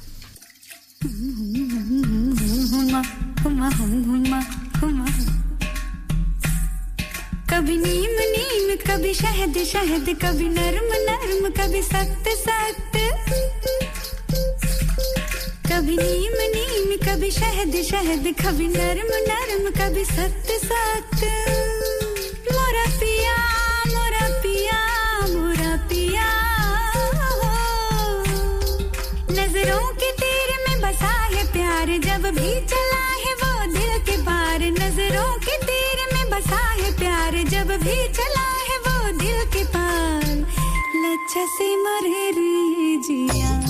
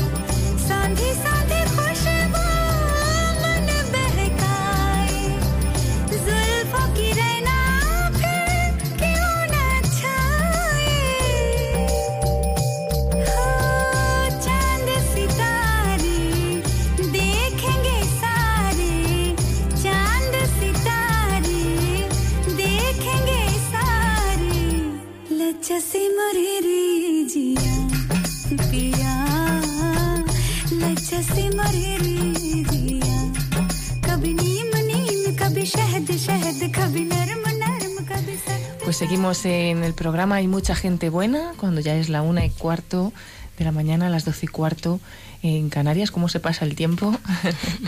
y seguimos hablando de esta experiencia que, bueno, hemos tenido el regalo de vivir este verano en Calcuta, como estábamos diciendo, pues desde otra perspectiva y es en familia. Isabel, buenas noches. Hola, buenas noches.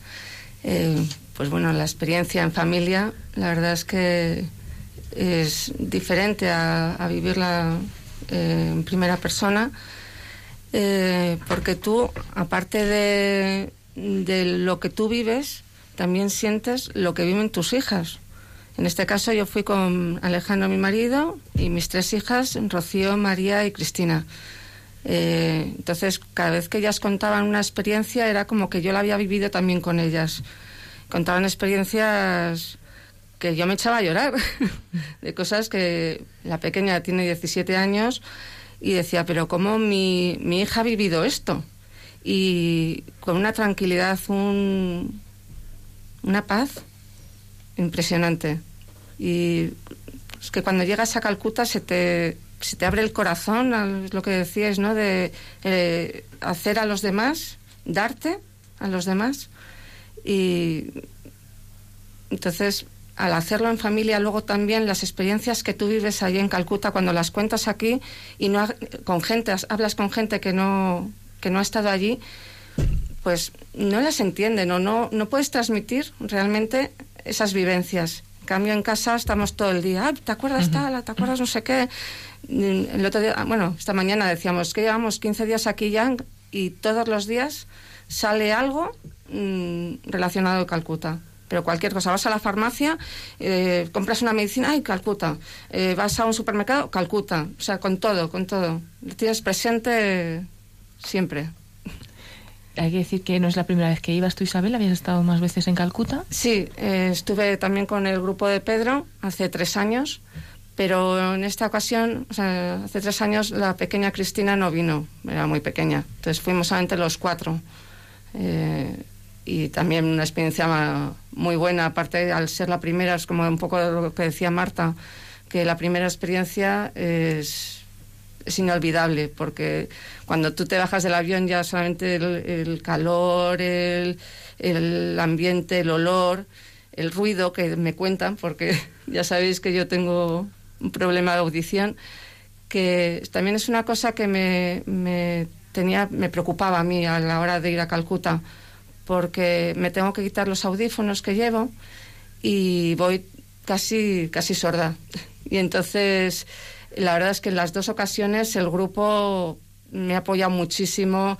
El mm, avisarme cuando venía una moto y que no me atropellase, el hablarme mirándome para que yo pudiese leerle los labios, eh, gente en el grupo, primer grupo y en el segundo grupo que me hacía de intérprete de signos, mis hijas, maravilloso. Se, se abren a ti y te facilitan las cosas muchísimo.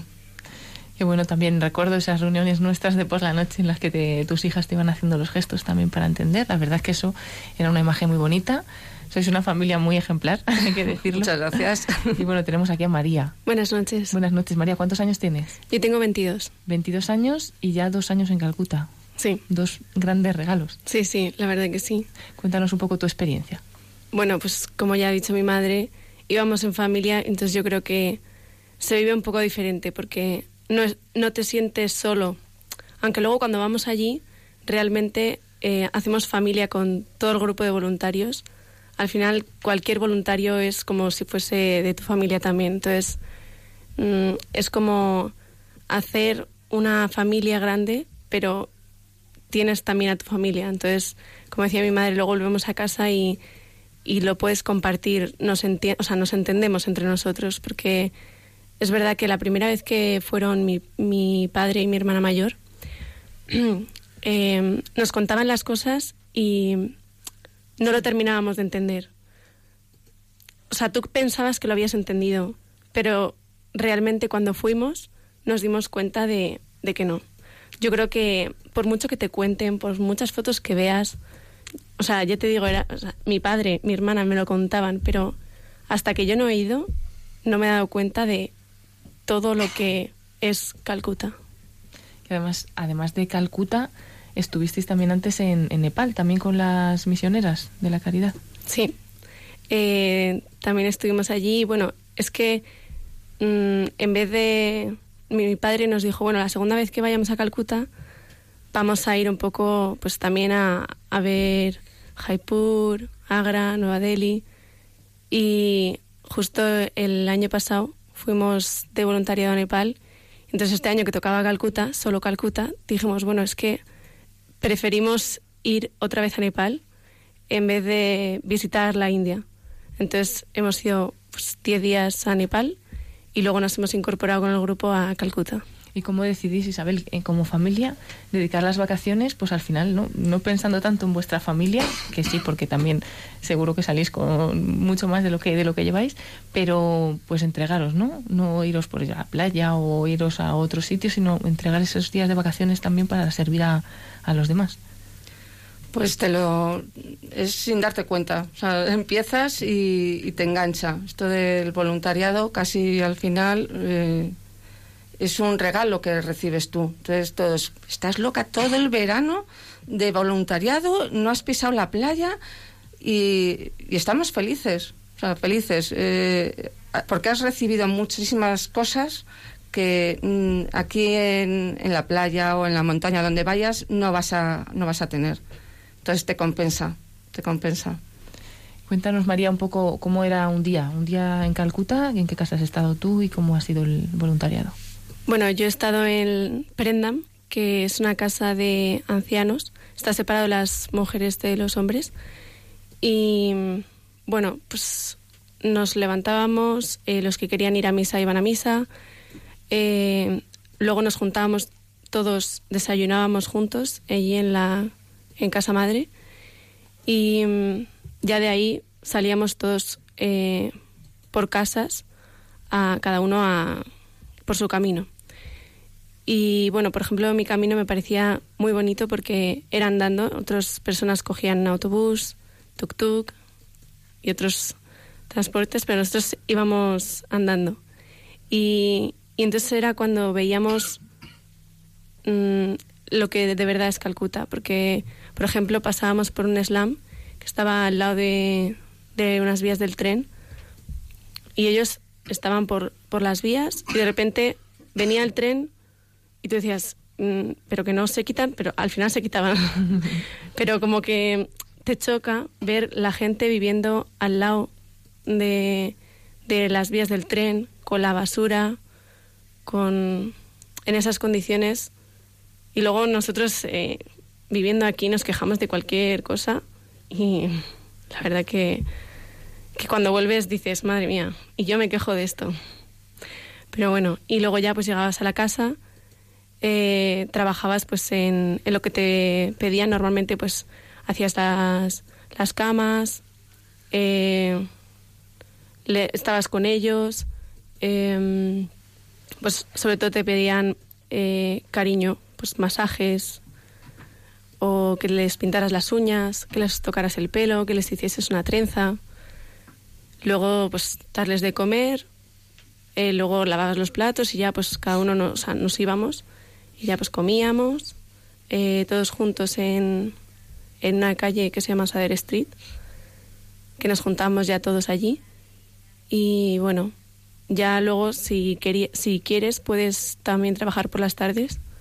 Claro, esto lo dices aquí y dices, hombre, pues trabajarás también por las tardes. Bueno, es que cuesta, porque solo por la mañana, solo trabajar por la mañana ya es muy, muy cansado. Con las condiciones, el calor que comentabais antes. Hay que medir las fuerzas, ¿no? Sí, sí, la verdad Para que llegar sí. al último día. Sí. Y tú, María, que tienes 22 añitos, ¿cómo le cuentas esto a tus compañeros de carrera? Bueno, yo estoy estudiando arquitectura, entonces eh, para mí, a mí me gustaría, incluso en un futuro, alguna vez, hacer algún proyecto en, en un sitio donde de verdad se necesite. Es decir, no, no por Europa. Bueno, sí, quiero decir. Pero, no sé, me gustaría, mm, por ejemplo, ir a algunos, a algún sitio como Calcuta, y llegar a hacer un proyecto así. Y bueno, yo a mis compañeros, no sé, mm, pues igual que a vosotros, realmente. yo creo que no se cuenta de otra forma. ¿Te entienden o se llevan las manos a la cabeza o qué te dicen? Pues hombre, lo primero que dicen es, mm, les sorprende, ¿no? O sea, yo creo que lo que decía antes, realmente no, no me entienden del todo. Pero, pero sí que dicen, buah, qué envidia, yo también quiero hacer alguna vez eso. Y yo creo que más de alguno alguna vez lo hará. Yo creo que, que lo más normal del mundo es que los que vamos, si volvemos, no volvamos solos. porque solo contando alguna cosa, Sí, sí. ya todo el mundo empieza a animarse y la verdad que... Y Sí, también porque- nosotros tenemos que tirar para que vayan. Sí, porque primero, por ejemplo, fue mi padre y mi hermana y mi tía, que fueron los tres juntos. Y luego ya pues nos fuimos sumando más de la familia y yo creo que van a seguir sumándose primos, tíos. lo- Sí, yo creo que cada vez se va sumando más gente. Incluso eso Pedro lo puede decir que cada vez el grupo de cada año va siendo más grande. va siendo más grande y, y sigue contagiando a, a personas que quizás están en Calcuta o han ido solas. ¿eh? Nos acordamos desde aquí, pues por ejemplo, de, de Inés, nos acordamos de Alfonso, nos acordamos de Juana, de tanta gente que estaba sola y a las cuales íbamos incorporando. De Luis, que es también voluntario de Luis, aquí en la también, radio. de Luis. Y les íbamos incluso eh, compartiendo con ellos la cruz del envío misionero que se hizo aquí en Madrid, que nos sobraron cruces y cada uno de ellos pues recibió su cruz también como, como parte del grupo. ¿eh? Y fue un regalo para todos, ¿no? Conocer pues sus, sus perspectivas y sus puntos de vista que al final se simplifican todo en lo mismo, ¿eh? en lo mismo, en que estamos haciendo lo que Dios quiere y que merece la pena, ¿no? Como el grupo es grande, pues todavía nos quedan por hablar algunas personas del grupo. Se van a ir preparando Teresa y Marita. Muchísimas gracias Isabel y María. Y saludos también al resto de la familia que estarán escuchándonos en casa. Muchas gracias.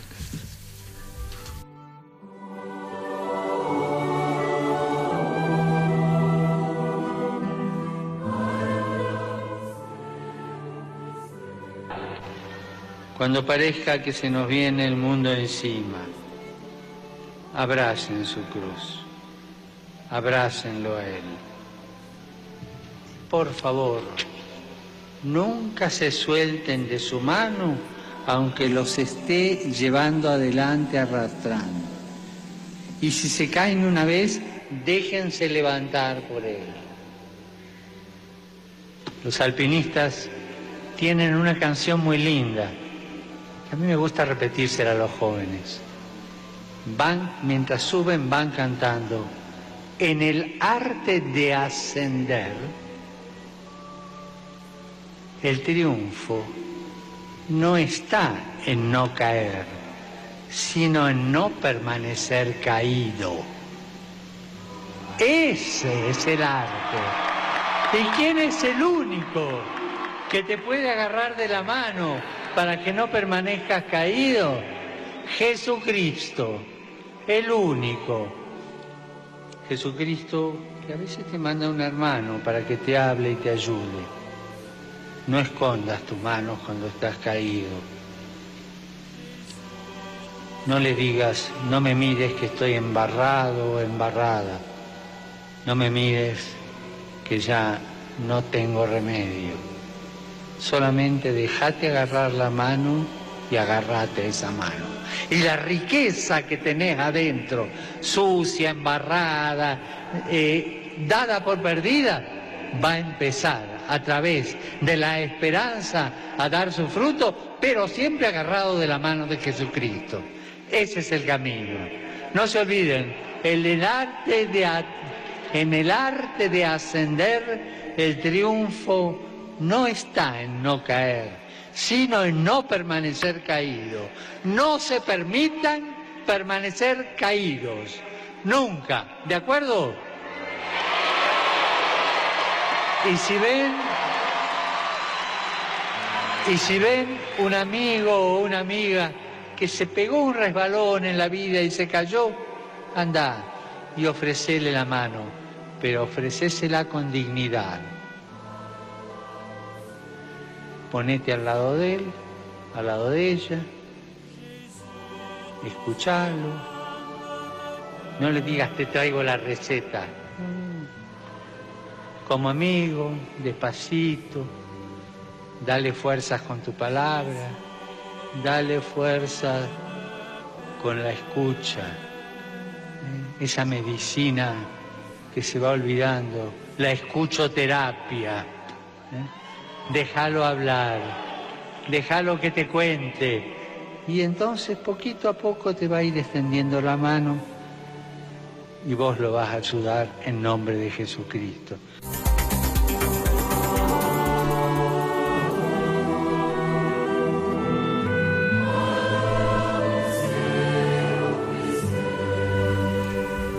Y qué bueno después de haber estado escuchando pues todo esto que hemos estado hablando de Calcuta, de Madre Teresa, pues haber tenido estas palabras también del Papa Francisco, que nos estábamos quedando precisamente cuando ha dicho que, que un alpinista, el arte de un alpinista no es solamente subir siempre, sino también levantarse cuando, cuando se ha caído. Y, qué bueno, ¿no? Para todos los que nos estén escuchando, como empezaba también Pedro contando su testimonio, que hemos ido a Calcuta quizás a levantar a gente que estaba caída, pero sobre todo a levantarnos nosotros mismos que podemos estar también caídos, ¿no? Que somos pues ese muerto que decíamos, quizás, pero que tengamos esa esperanza de que por muy caídos que estemos y por muy tumbados que estemos, no nos falta la mano de Dios que nos tiende su mano, quizás a través de, de alguien, quizás a través de este programa, ¿no? Que también puede ayudar a muchos y queremos también pues saludar que nos está escuchando desde Móstoles a Roberto Martínez, sabemos que está ahí con nosotros y también pues a todos los que nos están escuchando en sus casas, quizás pues algunos que necesitan esa mano, pues que no duden, que Dios les está tendiendo esa mano de alguna manera, que se dejen, que escuchen porque la van a encontrar. Y bueno, continuar un poquito más con el tema de, de Calcuta, esta peregrinación que hemos realizado en este mes de agosto, pues tenemos ahora a otras dos peregrinas. buenas noches, Teresa. Hola, buenas noches. Marita. Hola, buenas noches. Bueno, las dos madres de familia. Uh -huh. Además, eh, tú, Teresa, has ido a Calcuta con una de tus hijas. Sí, sí, así es, con, con mi hija mayor, con Julia. Bueno, pues contarnos un poco cómo decidís este viaje, ¿no? Porque también, pues con los hijos, con todo el lío de la vida y demás, cómo sacamos estos días y nos vamos a, uh -huh. a Calcuta y cómo lo habéis vivido, pues cada una de vosotras. Bueno, yo tengo que decir que, que, ir a Calcuta era el sueño que yo había tenido desde, desde que conocí a Madre Teresa de jovencita, pues me atrajo muchísimo Calcuta. Y como madre de cuatro hijos, pues a veces es muy difícil compaginar este deseo, ¿no? Pero ya las circunstancias que me impidieron hacerlo, esta peregrinación en otro tiempo, pues eh, fueron, eh, fueron superándose y finalmente es verdad que, tanto Marita como yo pues hemos tenido ciertas dificultades eh, porque es difícil eh, dejar a tu familia, eh, sacrificar las vacaciones familiares para ir a Calcuta. Pero en mi caso particularmente es verdad que mi marido en un gesto de generosidad pues comprendió que era el sueño que yo había tenido y finalmente pues accedió. Pero además es que yo he ido también con la mayor de mis hijas, que independiente, o sea, no por convencimiento mío, sino porque ella eh, un día pues me dijo, yo quiero ir a Calcuta también. Y me pasa un poco como la familia Bella, que con María Isa, que compartir esa, esa experiencia, si ya es fuerte para ti, hacerlo eh, con, con, tu hija es, todavía mayor. Y bueno, yo es que a día de hoy el resto de la familia me dice, mamá, solo hablas de Calcuta, porque es que tengo Calcuta como presente totalmente, ¿no? Y aunque al principio no fue nada fácil, eh, el shock, eh, todos lo sabemos y lo compartíamos en esas reuniones que teníamos por la noche, porque es que eh, por más que te digan, por más preparada que creas que vas, el shock es tan tremendo que, que los primeros días es, no sé, es como si me hubieran puesto en una película y no formara parte de, de Calcuta porque es terrible el olor, los cuervos, la miseria de la miseria, es algo inimaginable. Pero llega un punto en el que ya eh, formas parte de Calcuta y, y, ya la tienes en tu corazón y te, y te cambia la, la manera de, vivir el día a día. Ese día que decíamos que empezábamos a las 6 de la mañana, pues lo vivíamos de otra manera. El, la cantidad de gente, no solo en nuestra peregrinación, sino los que hemos ido incorporando a lo largo de estas tres semanas, es que era un ambiente, un, una generosidad por parte de todos tan enorme que, eh, que no sé, te sentías hasta pequeña. Sea, es que, mm, em, eh, no sé, no es lo que dábamos nosotros, sino lo que recibíamos. O sea, para mí ha sido una experiencia espectacular. Espectacular. Como siempre habías soñado con ello Mm. Y te ha sorprendido aún así. Me ha sorprendido. De primeras, eh, a pesar de haber soñado, yo decía, ¿qué hago aquí? Y me quedan tres semanas. Porque según bajas del avión, sales ese golpe de calor que te mueres, estás empapada todo el día porque hace un calor insoportable y hay tanta miseria, eh, basura por todas partes. Bueno, es como decir, me vuelvo porque no puedo soportarlo. Y encima he traído a mi hija, o sea, lo que decía mi marido, y encima llevas a tu hija. Qué insensatez pero pero luego yo se lo comentaba a Pedro también decía es que no sé si lo voy a superar y la gente que ya había ido había ido otros años me decía date dos días que ya lo verás y efectivamente luego mm, sin darte cuenta vas eh, vas eh, no sé te vas en- metiendo en ese en ese mundo y vas viendo todo de otra manera. Marita ¿Qué tal? Buenas noches. Bueno, yo la verdad es que siempre pensé también que era un sueño, ¿no? Desde, desde jovencita, ir a, ir a Calcuta o ir a algún sitio realmente a hacer voluntariado y la verdad es que eh, quizás eh, pues se me pasó con los años, pero volvió a renacer cuando conocí a Pedro, eh, que es profesor del colegio de mis hijos y catequista y bueno, le escuchaba eh, en esas reuniones de catequesis y le oí muchas veces hablar sobre Calcuta, en alguna ocasión sobre le acompañamos a un comedor y bueno, la verdad es que siempre le dije, si vas algún día a mí me gustaría ir contigo. Y así fue, y insistí, insistí, hablé con mi familia eh, sacrificando efectivamente las vacaciones familiares que no son fáciles, ¿no? Yo tengo tres hijos y, bueno, pues al final ellos me apoyaron, me comprendieron y decidí irme con Pedro. Eh, se lo comenté a mi hermana y mi hermana vino conmigo y la verdad es que pues hemos encontrado una gran familia allí. Eh, ha sido un viaje pues eh, espectacular y, bueno en todos los y muy emocionante no Eh, eh, la verdad es que desde el principio desde los preparativos iniciales eh, donde Pedro nos iba contando íbamos conociendo al resto del grupo eh, que nos íbamos a encontrar allí la verdad es que nada parecido a, la- a lo que realmente nos encontramos porque o sea, eh, todos nos decían pues sí será duro veréis a las hermanas pero realmente cuando estuvimos allí quizás no, no dejábamos de sorprendernos todos los días ¿no? Quizás es como un regalo o sea tú estás allí y todos los días te levantas y dices qué bueno voy a tener hoy ¿no? y esa sensación la recibíamos eh, y nos levantamos con alegría sin ningún eh, tipo de, de pesadez Eh, nos levantábamos nos íbamos a misa desayunábamos fenomenal con las hermanas el té el, el plátano y las rodajas de pan bimbo que creo que ha sido los mejores desayunos que hemos tenido en nuestra vida y nos íbamos contentos en un autobús con 300 personas que no sabíamos si íbamos a llegar vivas realmente a donde fuéramos pero llegábamos todas vivas y la verdad es que el viaje en sí era muy divertido. Yo tuve la suerte de ir eh, con Teresa coincidí y con un grupo eh, de personas estupendas eh, a Santidad Santidad es una casa de enfermas mentales la verdad es que eh, es un shock realmente cuando llegas allí. Me acuerdo una compañera, Patricia, que decía, tú llegas allí y es que no sabes ni cómo mirarlas, está rígida. Creo que realmente esa rigidez nos duró un día o un par de horas, ¿no? porque no, te, no puedes estar rígida. Realmente dices, Dios me ha traído aquí y qué suerte he tenido de estar aquí. ¿no? Eh, independientemente de esas labores iniciales de lavar eh, o darles la comida, eh, realmente casi, yo creo que casi lo que más nos gustaba era estar con ellas, ¿no? porque realmente es duro. ¿no? Primero no sabes ni dónde te miran, no hablas con ellas o ellas hablan contigo pero no las entiendes, pero realmente te cogen la mano, te abrazan y la verdad es que cuando entras por la puerta y se lanzan a ti abrazándote, es el mejor regalo que puedes recibir, ¿no? O sea, yo creo que todos los días en el fondo nos levantábamos y estamos deseando ir y luego pasábamos toda la mañana con ellas, nos despedíamos de ellas, ellas nos, por la puerta como niños pequeños, ¿no? Nos decían adiós, mañana vais a volver y efectivamente mañana volvíamos, ¿no? Y me acuerdo el último día que nos íbamos, llorábamos, ¿no? Eh, porque decíamos, mañana ya no nos vamos a poder ver, ¿no? Y la verdad es que fue muy emocionante, ¿no? Eh, bueno, eso lo realizábamos por las mañanas y luego por las tardes con algunas compañeras. También tuve la suerte de ir a eh, eh, Sisubaba. Sisubaba es una casa de niños discapacitados que realmente también es un regalo de Dios, ¿no? Porque les ves, eh, son muy indefensos y realmente son niños que ni hablan, ni ven, ni, ni están sordos, ni andan. Dices, Dios mío, pero ¿cómo puede existir esto? Es que no tienen nada. Pero realmente tienen todo, ¿eh? Porque eh, tienen a la gente que están allí, que les ayuda y realmente también ha sido maravillosa la experiencia. Total, que Calcuta efectivamente piensas y dices, pues es una ciudad pues, eh, pues miserable o pues o no. Realmente Calcuta no es una ciudad miserable, es una ciudad maravillosa. Es una ciudad de, de sonrisas, de alegrías y muy emocionante para todos los que hemos estado allí y que seguramente repitamos, ¿no?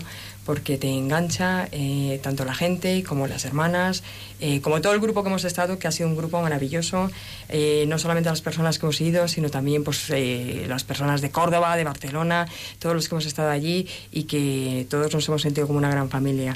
Así que, pues la verdad es que ha sido una gran experiencia para mí. A mí me pasaba un poco también eso, ¿no? Que yo pensaba, es una experiencia, pero es una experiencia para una vez en la vida. Sin embargo, según iban pasando los días, no, tú No. ya dejas ahí tu corazón y tú Sí, tienes que volver. sí. Si puedes y si Dios quiere, Sí, se puede, sí, sí, hay que volver. Y hablando también de los niños, que nos ha faltado por nombrar la casa de, de Dayadán, pues me, me he acordado cuando te has emocionado también. Emocionado. porque las, las despedidas pues costaron, Sí, pero me he acordado de un niño especialmente que es un niño que es sonrisa, porque es un niño que está en una silla de ruedas, los bracitos y las piernas son súper delgadas, no habla nada, pero ese niño además está siempre sentado en la silla, tapado con una mm, eh, tabla que es donde come, donde se le intenta explicar, enseñar un poquito las cosas en las clases y demás, pero ese niño es ojos que te están mirando con un agradecimiento, con una alegría tremenda y sonrisa. Sonrisa. Es Bernard, si alguien nos está escuchando que ha ido a casa de Dayan Adán, cono- conoce a Bernard, y, y- y es un niño que es sonrisa. Y bueno, como él, tantos niños, tantas mujeres, tantos hombres, pues que hemos tenido esa oportunidad de, de estar con ellos y que ha sido una gracia. Así que de nuevo, gracias Pedro. Gracias, Pedro. Y podemos cerrar contigo un poco este tema esta noche. Pues, pues oyéndoos, la verdad es que solo sale eh, de mi corazón gratitud, ¿no? Me venía ahora a la cabeza, a veces como dicen los teólogos, aquí el padre Isaac que nos escucha ¿eh? Lo podrá confirmar, que el hombre es capax dei, o sea, que es capaz de Dios. Capaz, está hecho para Dios, está, es capaz de acercarse a Dios. Y oyéndoos, la verdad es que es verdad somos capaces de disfrutar del amor de Dios. Somos capaces de acercarnos un poco al amar de la manera que Dios ama. Somos capaces de estar dando sin pedir nada a cambio. Somos capaces de sonreír hasta que las mandíbulas nos duelan. Somos capaces de ser transformados por el amor de Dios si alguna de las personas que os conocen en otros ambientes, trabajo, etcétera, os pudieran ver por un agujerito, dirían, Marita, Paloma, Pedro, Santi. Pero es que nos capacita Dios para amar de esta forma. Y de mí solo sale gratitud porque otra vez Dios se hace presente y nos capacita. Nosotros no podemos, pero Él nos capacita para amar y dejarnos amar por Él. Pobremente, había una frase que repetíamos alguna vez en, en, esta peregrinación y es una frase que Madre Teresa decía a sus hijas muy al principio de la congregación cuando iban a salir a hacer apostolado les decía mirad hijas mías más vale que cometáis errores con ternura que, hagáis, que hagáis grandes proezas sin ella nosotros nos hemos equivocado muchas veces ¿eh? Decían incluso algunas de las que han venido con nosotros, ¿verdad? Nieves, Maribí, que algunos la han mandado al cielo incluso, ¿eh? haciendo la prescripción médica de las pastillas, pero con mucha ternura. ¿eh? Entonces, no hemos hecho nada realmente, poca cosa, equivocarnos muchas veces, pero con ternura. ¿Por qué? Porque Dios nos capacita para, para eso. Y este es el mensaje un poco, ¿no? O, o el aprendizaje, que, que se puede. Que por qué no vivir aquí, ¿no? Como decía Marta, Calcuta está en todas partes de esta misma manera, ¿no? A partir de este aprendizaje que nos hemos sorprendido a nosotros mismos de lo que somos capaces de sonreír, de ofrecer, de dar, de recibir, en unas circunstancias donde al final la disponibilidad, ¿eh? te acerca a la otra persona a una distancia mucho más corta de la distancia a la que estamos de las personas aquí muchas veces se rompe esa zona de confort y toda la vulnerabilidad de estas personas que son totalmente vulnerables y enfermos y, desprovistos de toda coraza, te hace que estés con ellos. No que estés al lado de ellos, sino que estés con ellos. Y este es el aprendizaje que Dios hace con nosotros y en el que nos capacita. Yo le pido a Dios por eso le digo gracias por esta peregrinación. ¿Por qué? Pues porque se ha vuelto a hacer presente, ha, vuest- ha vuelto a estar grande con nosotros. Muchas y por gracias. eso estamos alegres. Muchas gracias, Pedro Jara, a todos los peregrinos que hemos podido pues, vivir este regalo de Calcuta este verano. Continuamos en Mucha Gente Buena con más testimonios de este amor de Dios.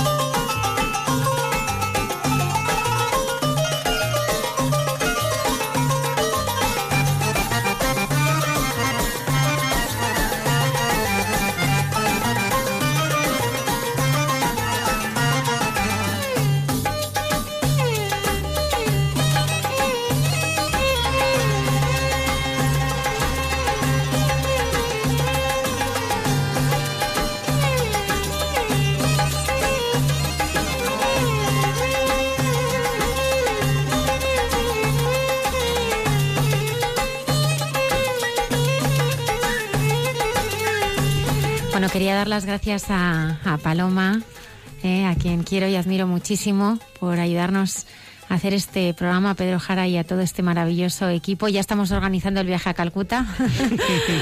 Así que, bueno, si hay algunos de nuestros oyentes que se han animado, hay mucha gente buena, arroba radiomaria.es, Lola estará esperando vuestros eh, mensajes eh, y os podemos dar más información. Hemos también presentado al comienzo de este eh, programa a Sergio García. Él es seminarista en el Seminario de Madrid y en el segundo año. Buenas noches, Sergio. Buenas noches. Eh, al comienzo, cuando preparamos la entrevista, me, me decías que, que fue el Señor quien salió a tu encuentro, ¿no? Yo te preguntaba, ¿cómo te has encontrado con el Señor? Y tú Eso me es. respondías, Que, que no lo he encontrado yo, que me ha encontrado él a mí, ¿no? ¿cómo te ha encontrado? Pues así, voy a sintetizar, claro. Eh, pues esto fue un- una historia muy bonita, ¿no? En la universidad conocí a, a un profesor, voy a hablar un poquito más alto, ¿verdad? Sí, sí. Sí. Eh, conocí a un profesor y el caso es que su asignatura la llevaba muy mal. Muy mal, muy mal. Y, y este profesor, el examen, el día anterior, después de haber leído lo- su libro, porque seguía su manual, ¿no?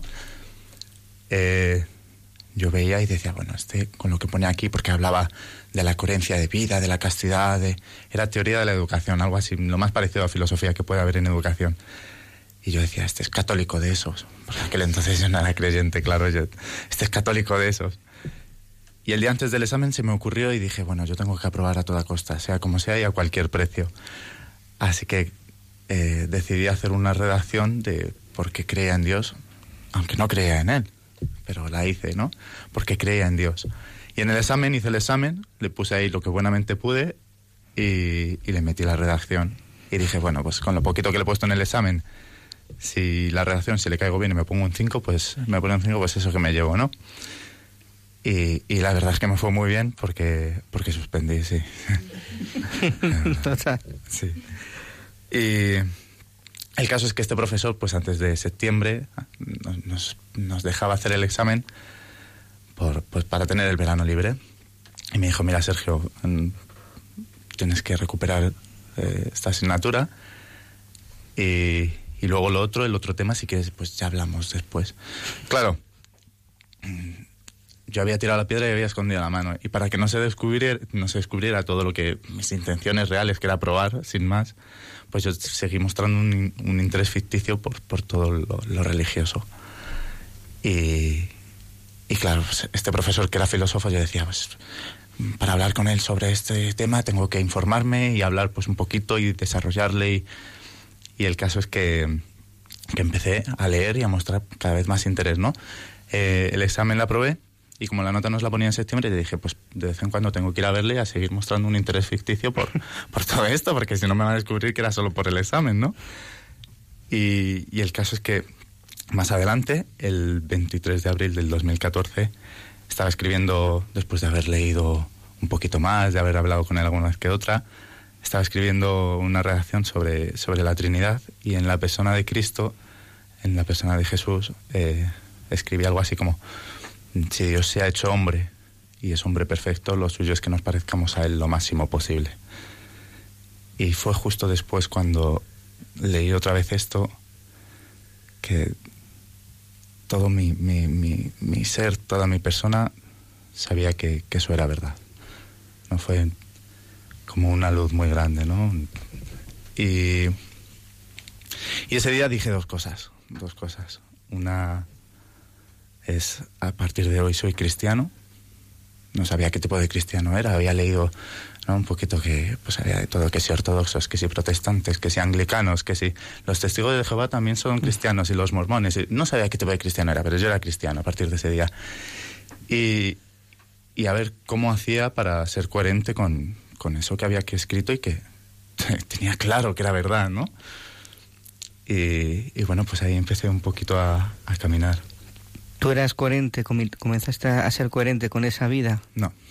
Ah, no. Eh, no, en, en- en cierta medida. ¿Por qué? Porque mi vida me, me gustaba. Yo, pues, un un chico deportista que hasta hacía poco tenía una novia estable, pero después de lo dejé con ella y otra vez pues salía de fiesta, conocía a una, estaba con una, con otra. Eh, empecé a salir con una chica y con otra a la vez. Y, claro, pues no, no era coherente. Pero por otro lado, eh, tenía que vivir, ¿no? Esta coherencia, sabía que tenía que vivirla. Y empecé a vivir una doble vida, una doble vida. Por un lado era el Sergio de siempre, el, el que conocían todo el mundo, y por otro lado era el Sergio que, que no sabía qué estaba pasando, pero quería, quería seguir a Dios. No, no sabía cómo, pero quería seguir a Dios. Y, fue, fue bastante difícil, la verdad, porque, mm, bueno, mm, en todo este proceso yo no hacía más que leer, que informarme y a la vez sin darme cuenta formarme, ¿no? Toda esa formación que no había tenido eh, de pequeño, pues, pues la estaba recibiendo, pero a pasos agigantados porque eh, leía y leía y buscaba y sobre todo para encontrar algo que, que no me cuadrara. Yo decía, "Uf, estoy asustado, o sea, seguir por este camino. El Sergio de antes me gusta y estoy ahora por un camino que no, no se me está yendo de las manos, no entiendo nada. Y, y el caso es que yo todo lo que no me cuadraba, todo lo que no entendía, todo lo apuntaba en una libreta y iba al profesor este y le decía, oye, pues ahora me vas a explicar esto, esto, esto, esto y esto. Y me tiraba tardes y tardes hablando con él. Y, y bueno, a día de hoy no he encontrado nada que no, que no me cuadrara y aquí sigo, ¿no? ¿Cómo es ese Jesucristo que has conocido? ¿Cómo es con ese Jesucristo con el que tú vives hoy? Pues eh, es todo. Lo es todo. A día de hoy, en su momento, bueno, y actualmente, pero en su momento he sentido su misericordia, su amor hacia mí. Eh, he sentido su cercanía, he sentido que me acompaña, que se ha metido en, en, en las zarzas para sacarme de ellas, que, que ha dado su vida por mí. Es, es todo. ¿Ha podido sanar las heridas del corazón? Pues muchas sí, o por lo menos eso creo. Mm. Supongo que, que bueno, las cicatrices siempre quedan, ¿no? Y esto es un, un camino que es, una vida al final, ¿no? Y las cicatrices siempre quedan y, y duele volver a ellas, el ver la cicatriz te evoca cierto dolor, pero no tanto como el que la herida esté abierta, supurando, ¿no? Que no esté curada, ¿no? Pero sí, sí, sí, sana heridas. Es el amor de Cristo el único que puede sanar muchas heridas que, que de cualquier otra forma que intentemos, que busquemos, que no, no, es, no es capaz la persona por sí misma. Nos quedan ya escasos minutos para terminar el programa. Quería preguntarle a, a María Dolores que, que ha estado eh, mm, preparándose eh, para compartir con todos los oyentes eh, la devoción a la Virgen de los Dolores. Madre mía, y después de todo lo que hemos escuchado es que es la mejor forma de cerrar, porque vamos a ver, ese Calcuta es el mundo, la miseria nos rodea de un modo u otro. Yo pensaba durante toda la noche en Madrid, Madrid es Calcuta, la miseria que nos rodea es de otro tipo, es moral, es espiritual, es el vacío, es la esclavitud del pecado, ¿no? que, que vemos en tantos y tantos hermanos. Y en este dolor, en esta experiencia de sufrimiento que todos tenemos, agarrarnos a la Virgen, contemplar su vida, es que su vida es un sufrimiento desde el principio. O sea, desde la cuna, cuando dio a luz, hasta la cruz, la Virgen estuvo sufriendo con Cristo. Entonces, contemplar su vida y su dolor, agarrarnos a ella y entregarle toda nuestra miseria y la de nuestros hermanos, darle nuestro dolor a ella, es tan increíble, transforma tanto la vida, nos hace vivir una experiencia tan intensa de consuelo, nos hace ver un sentido al sufrimiento que de otra forma es imposible. ¿Qué tendrá el sufrimiento de bueno que ni Dios, o sea, perdón, que Dios no privó ni a su madre de pasar por él? A mí conocer la Virgen en esta vocación tan concreta me ha cambiado, me ha transformado y recomiendo a todo el mundo que rece y medite los momentos de dolor de la Virgen, porque van a encontrar un consuelo, una paz, una transformación del dolor en alegría que no pueden imaginar. Y te he traído un rosario para que te lo... Sí, muchísimas gracias. A rezar cuando quieras. Muchísimas gracias, qué regalazo. Pues este es el, el pequeño milagro que cada viernes pasa aquí en, en la Casa de la Virgen, en Radio María, en este programa de Mucha Gente Buena. Solo puedo agradecer eh, a todos los que estáis escuchando y a todos los invitados de este programa, Luis Díaz, a siempre callado, pero que hace que todo sea posible. La próxima esta- eh, semana estaremos aquí puntuales a nuestra cita en Hay Mucha Gente Buena, con muchos más testimonios de vida y de resurrección. Muchas gracias, Padre Isaac, por habernos acompañado. Muchas gracias, Almudena. Gracias, Paloma. Gracias, eh, Pedro. Y a todos y cada uno, Lola. Hasta el próximo programa. Gracias.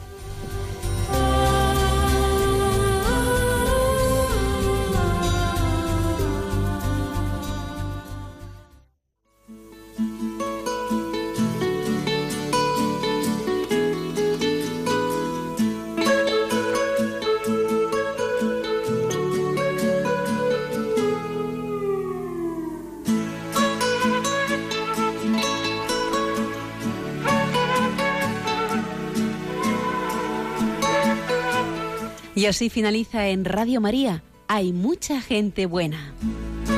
Un programa dirigido por Almudena Delgado.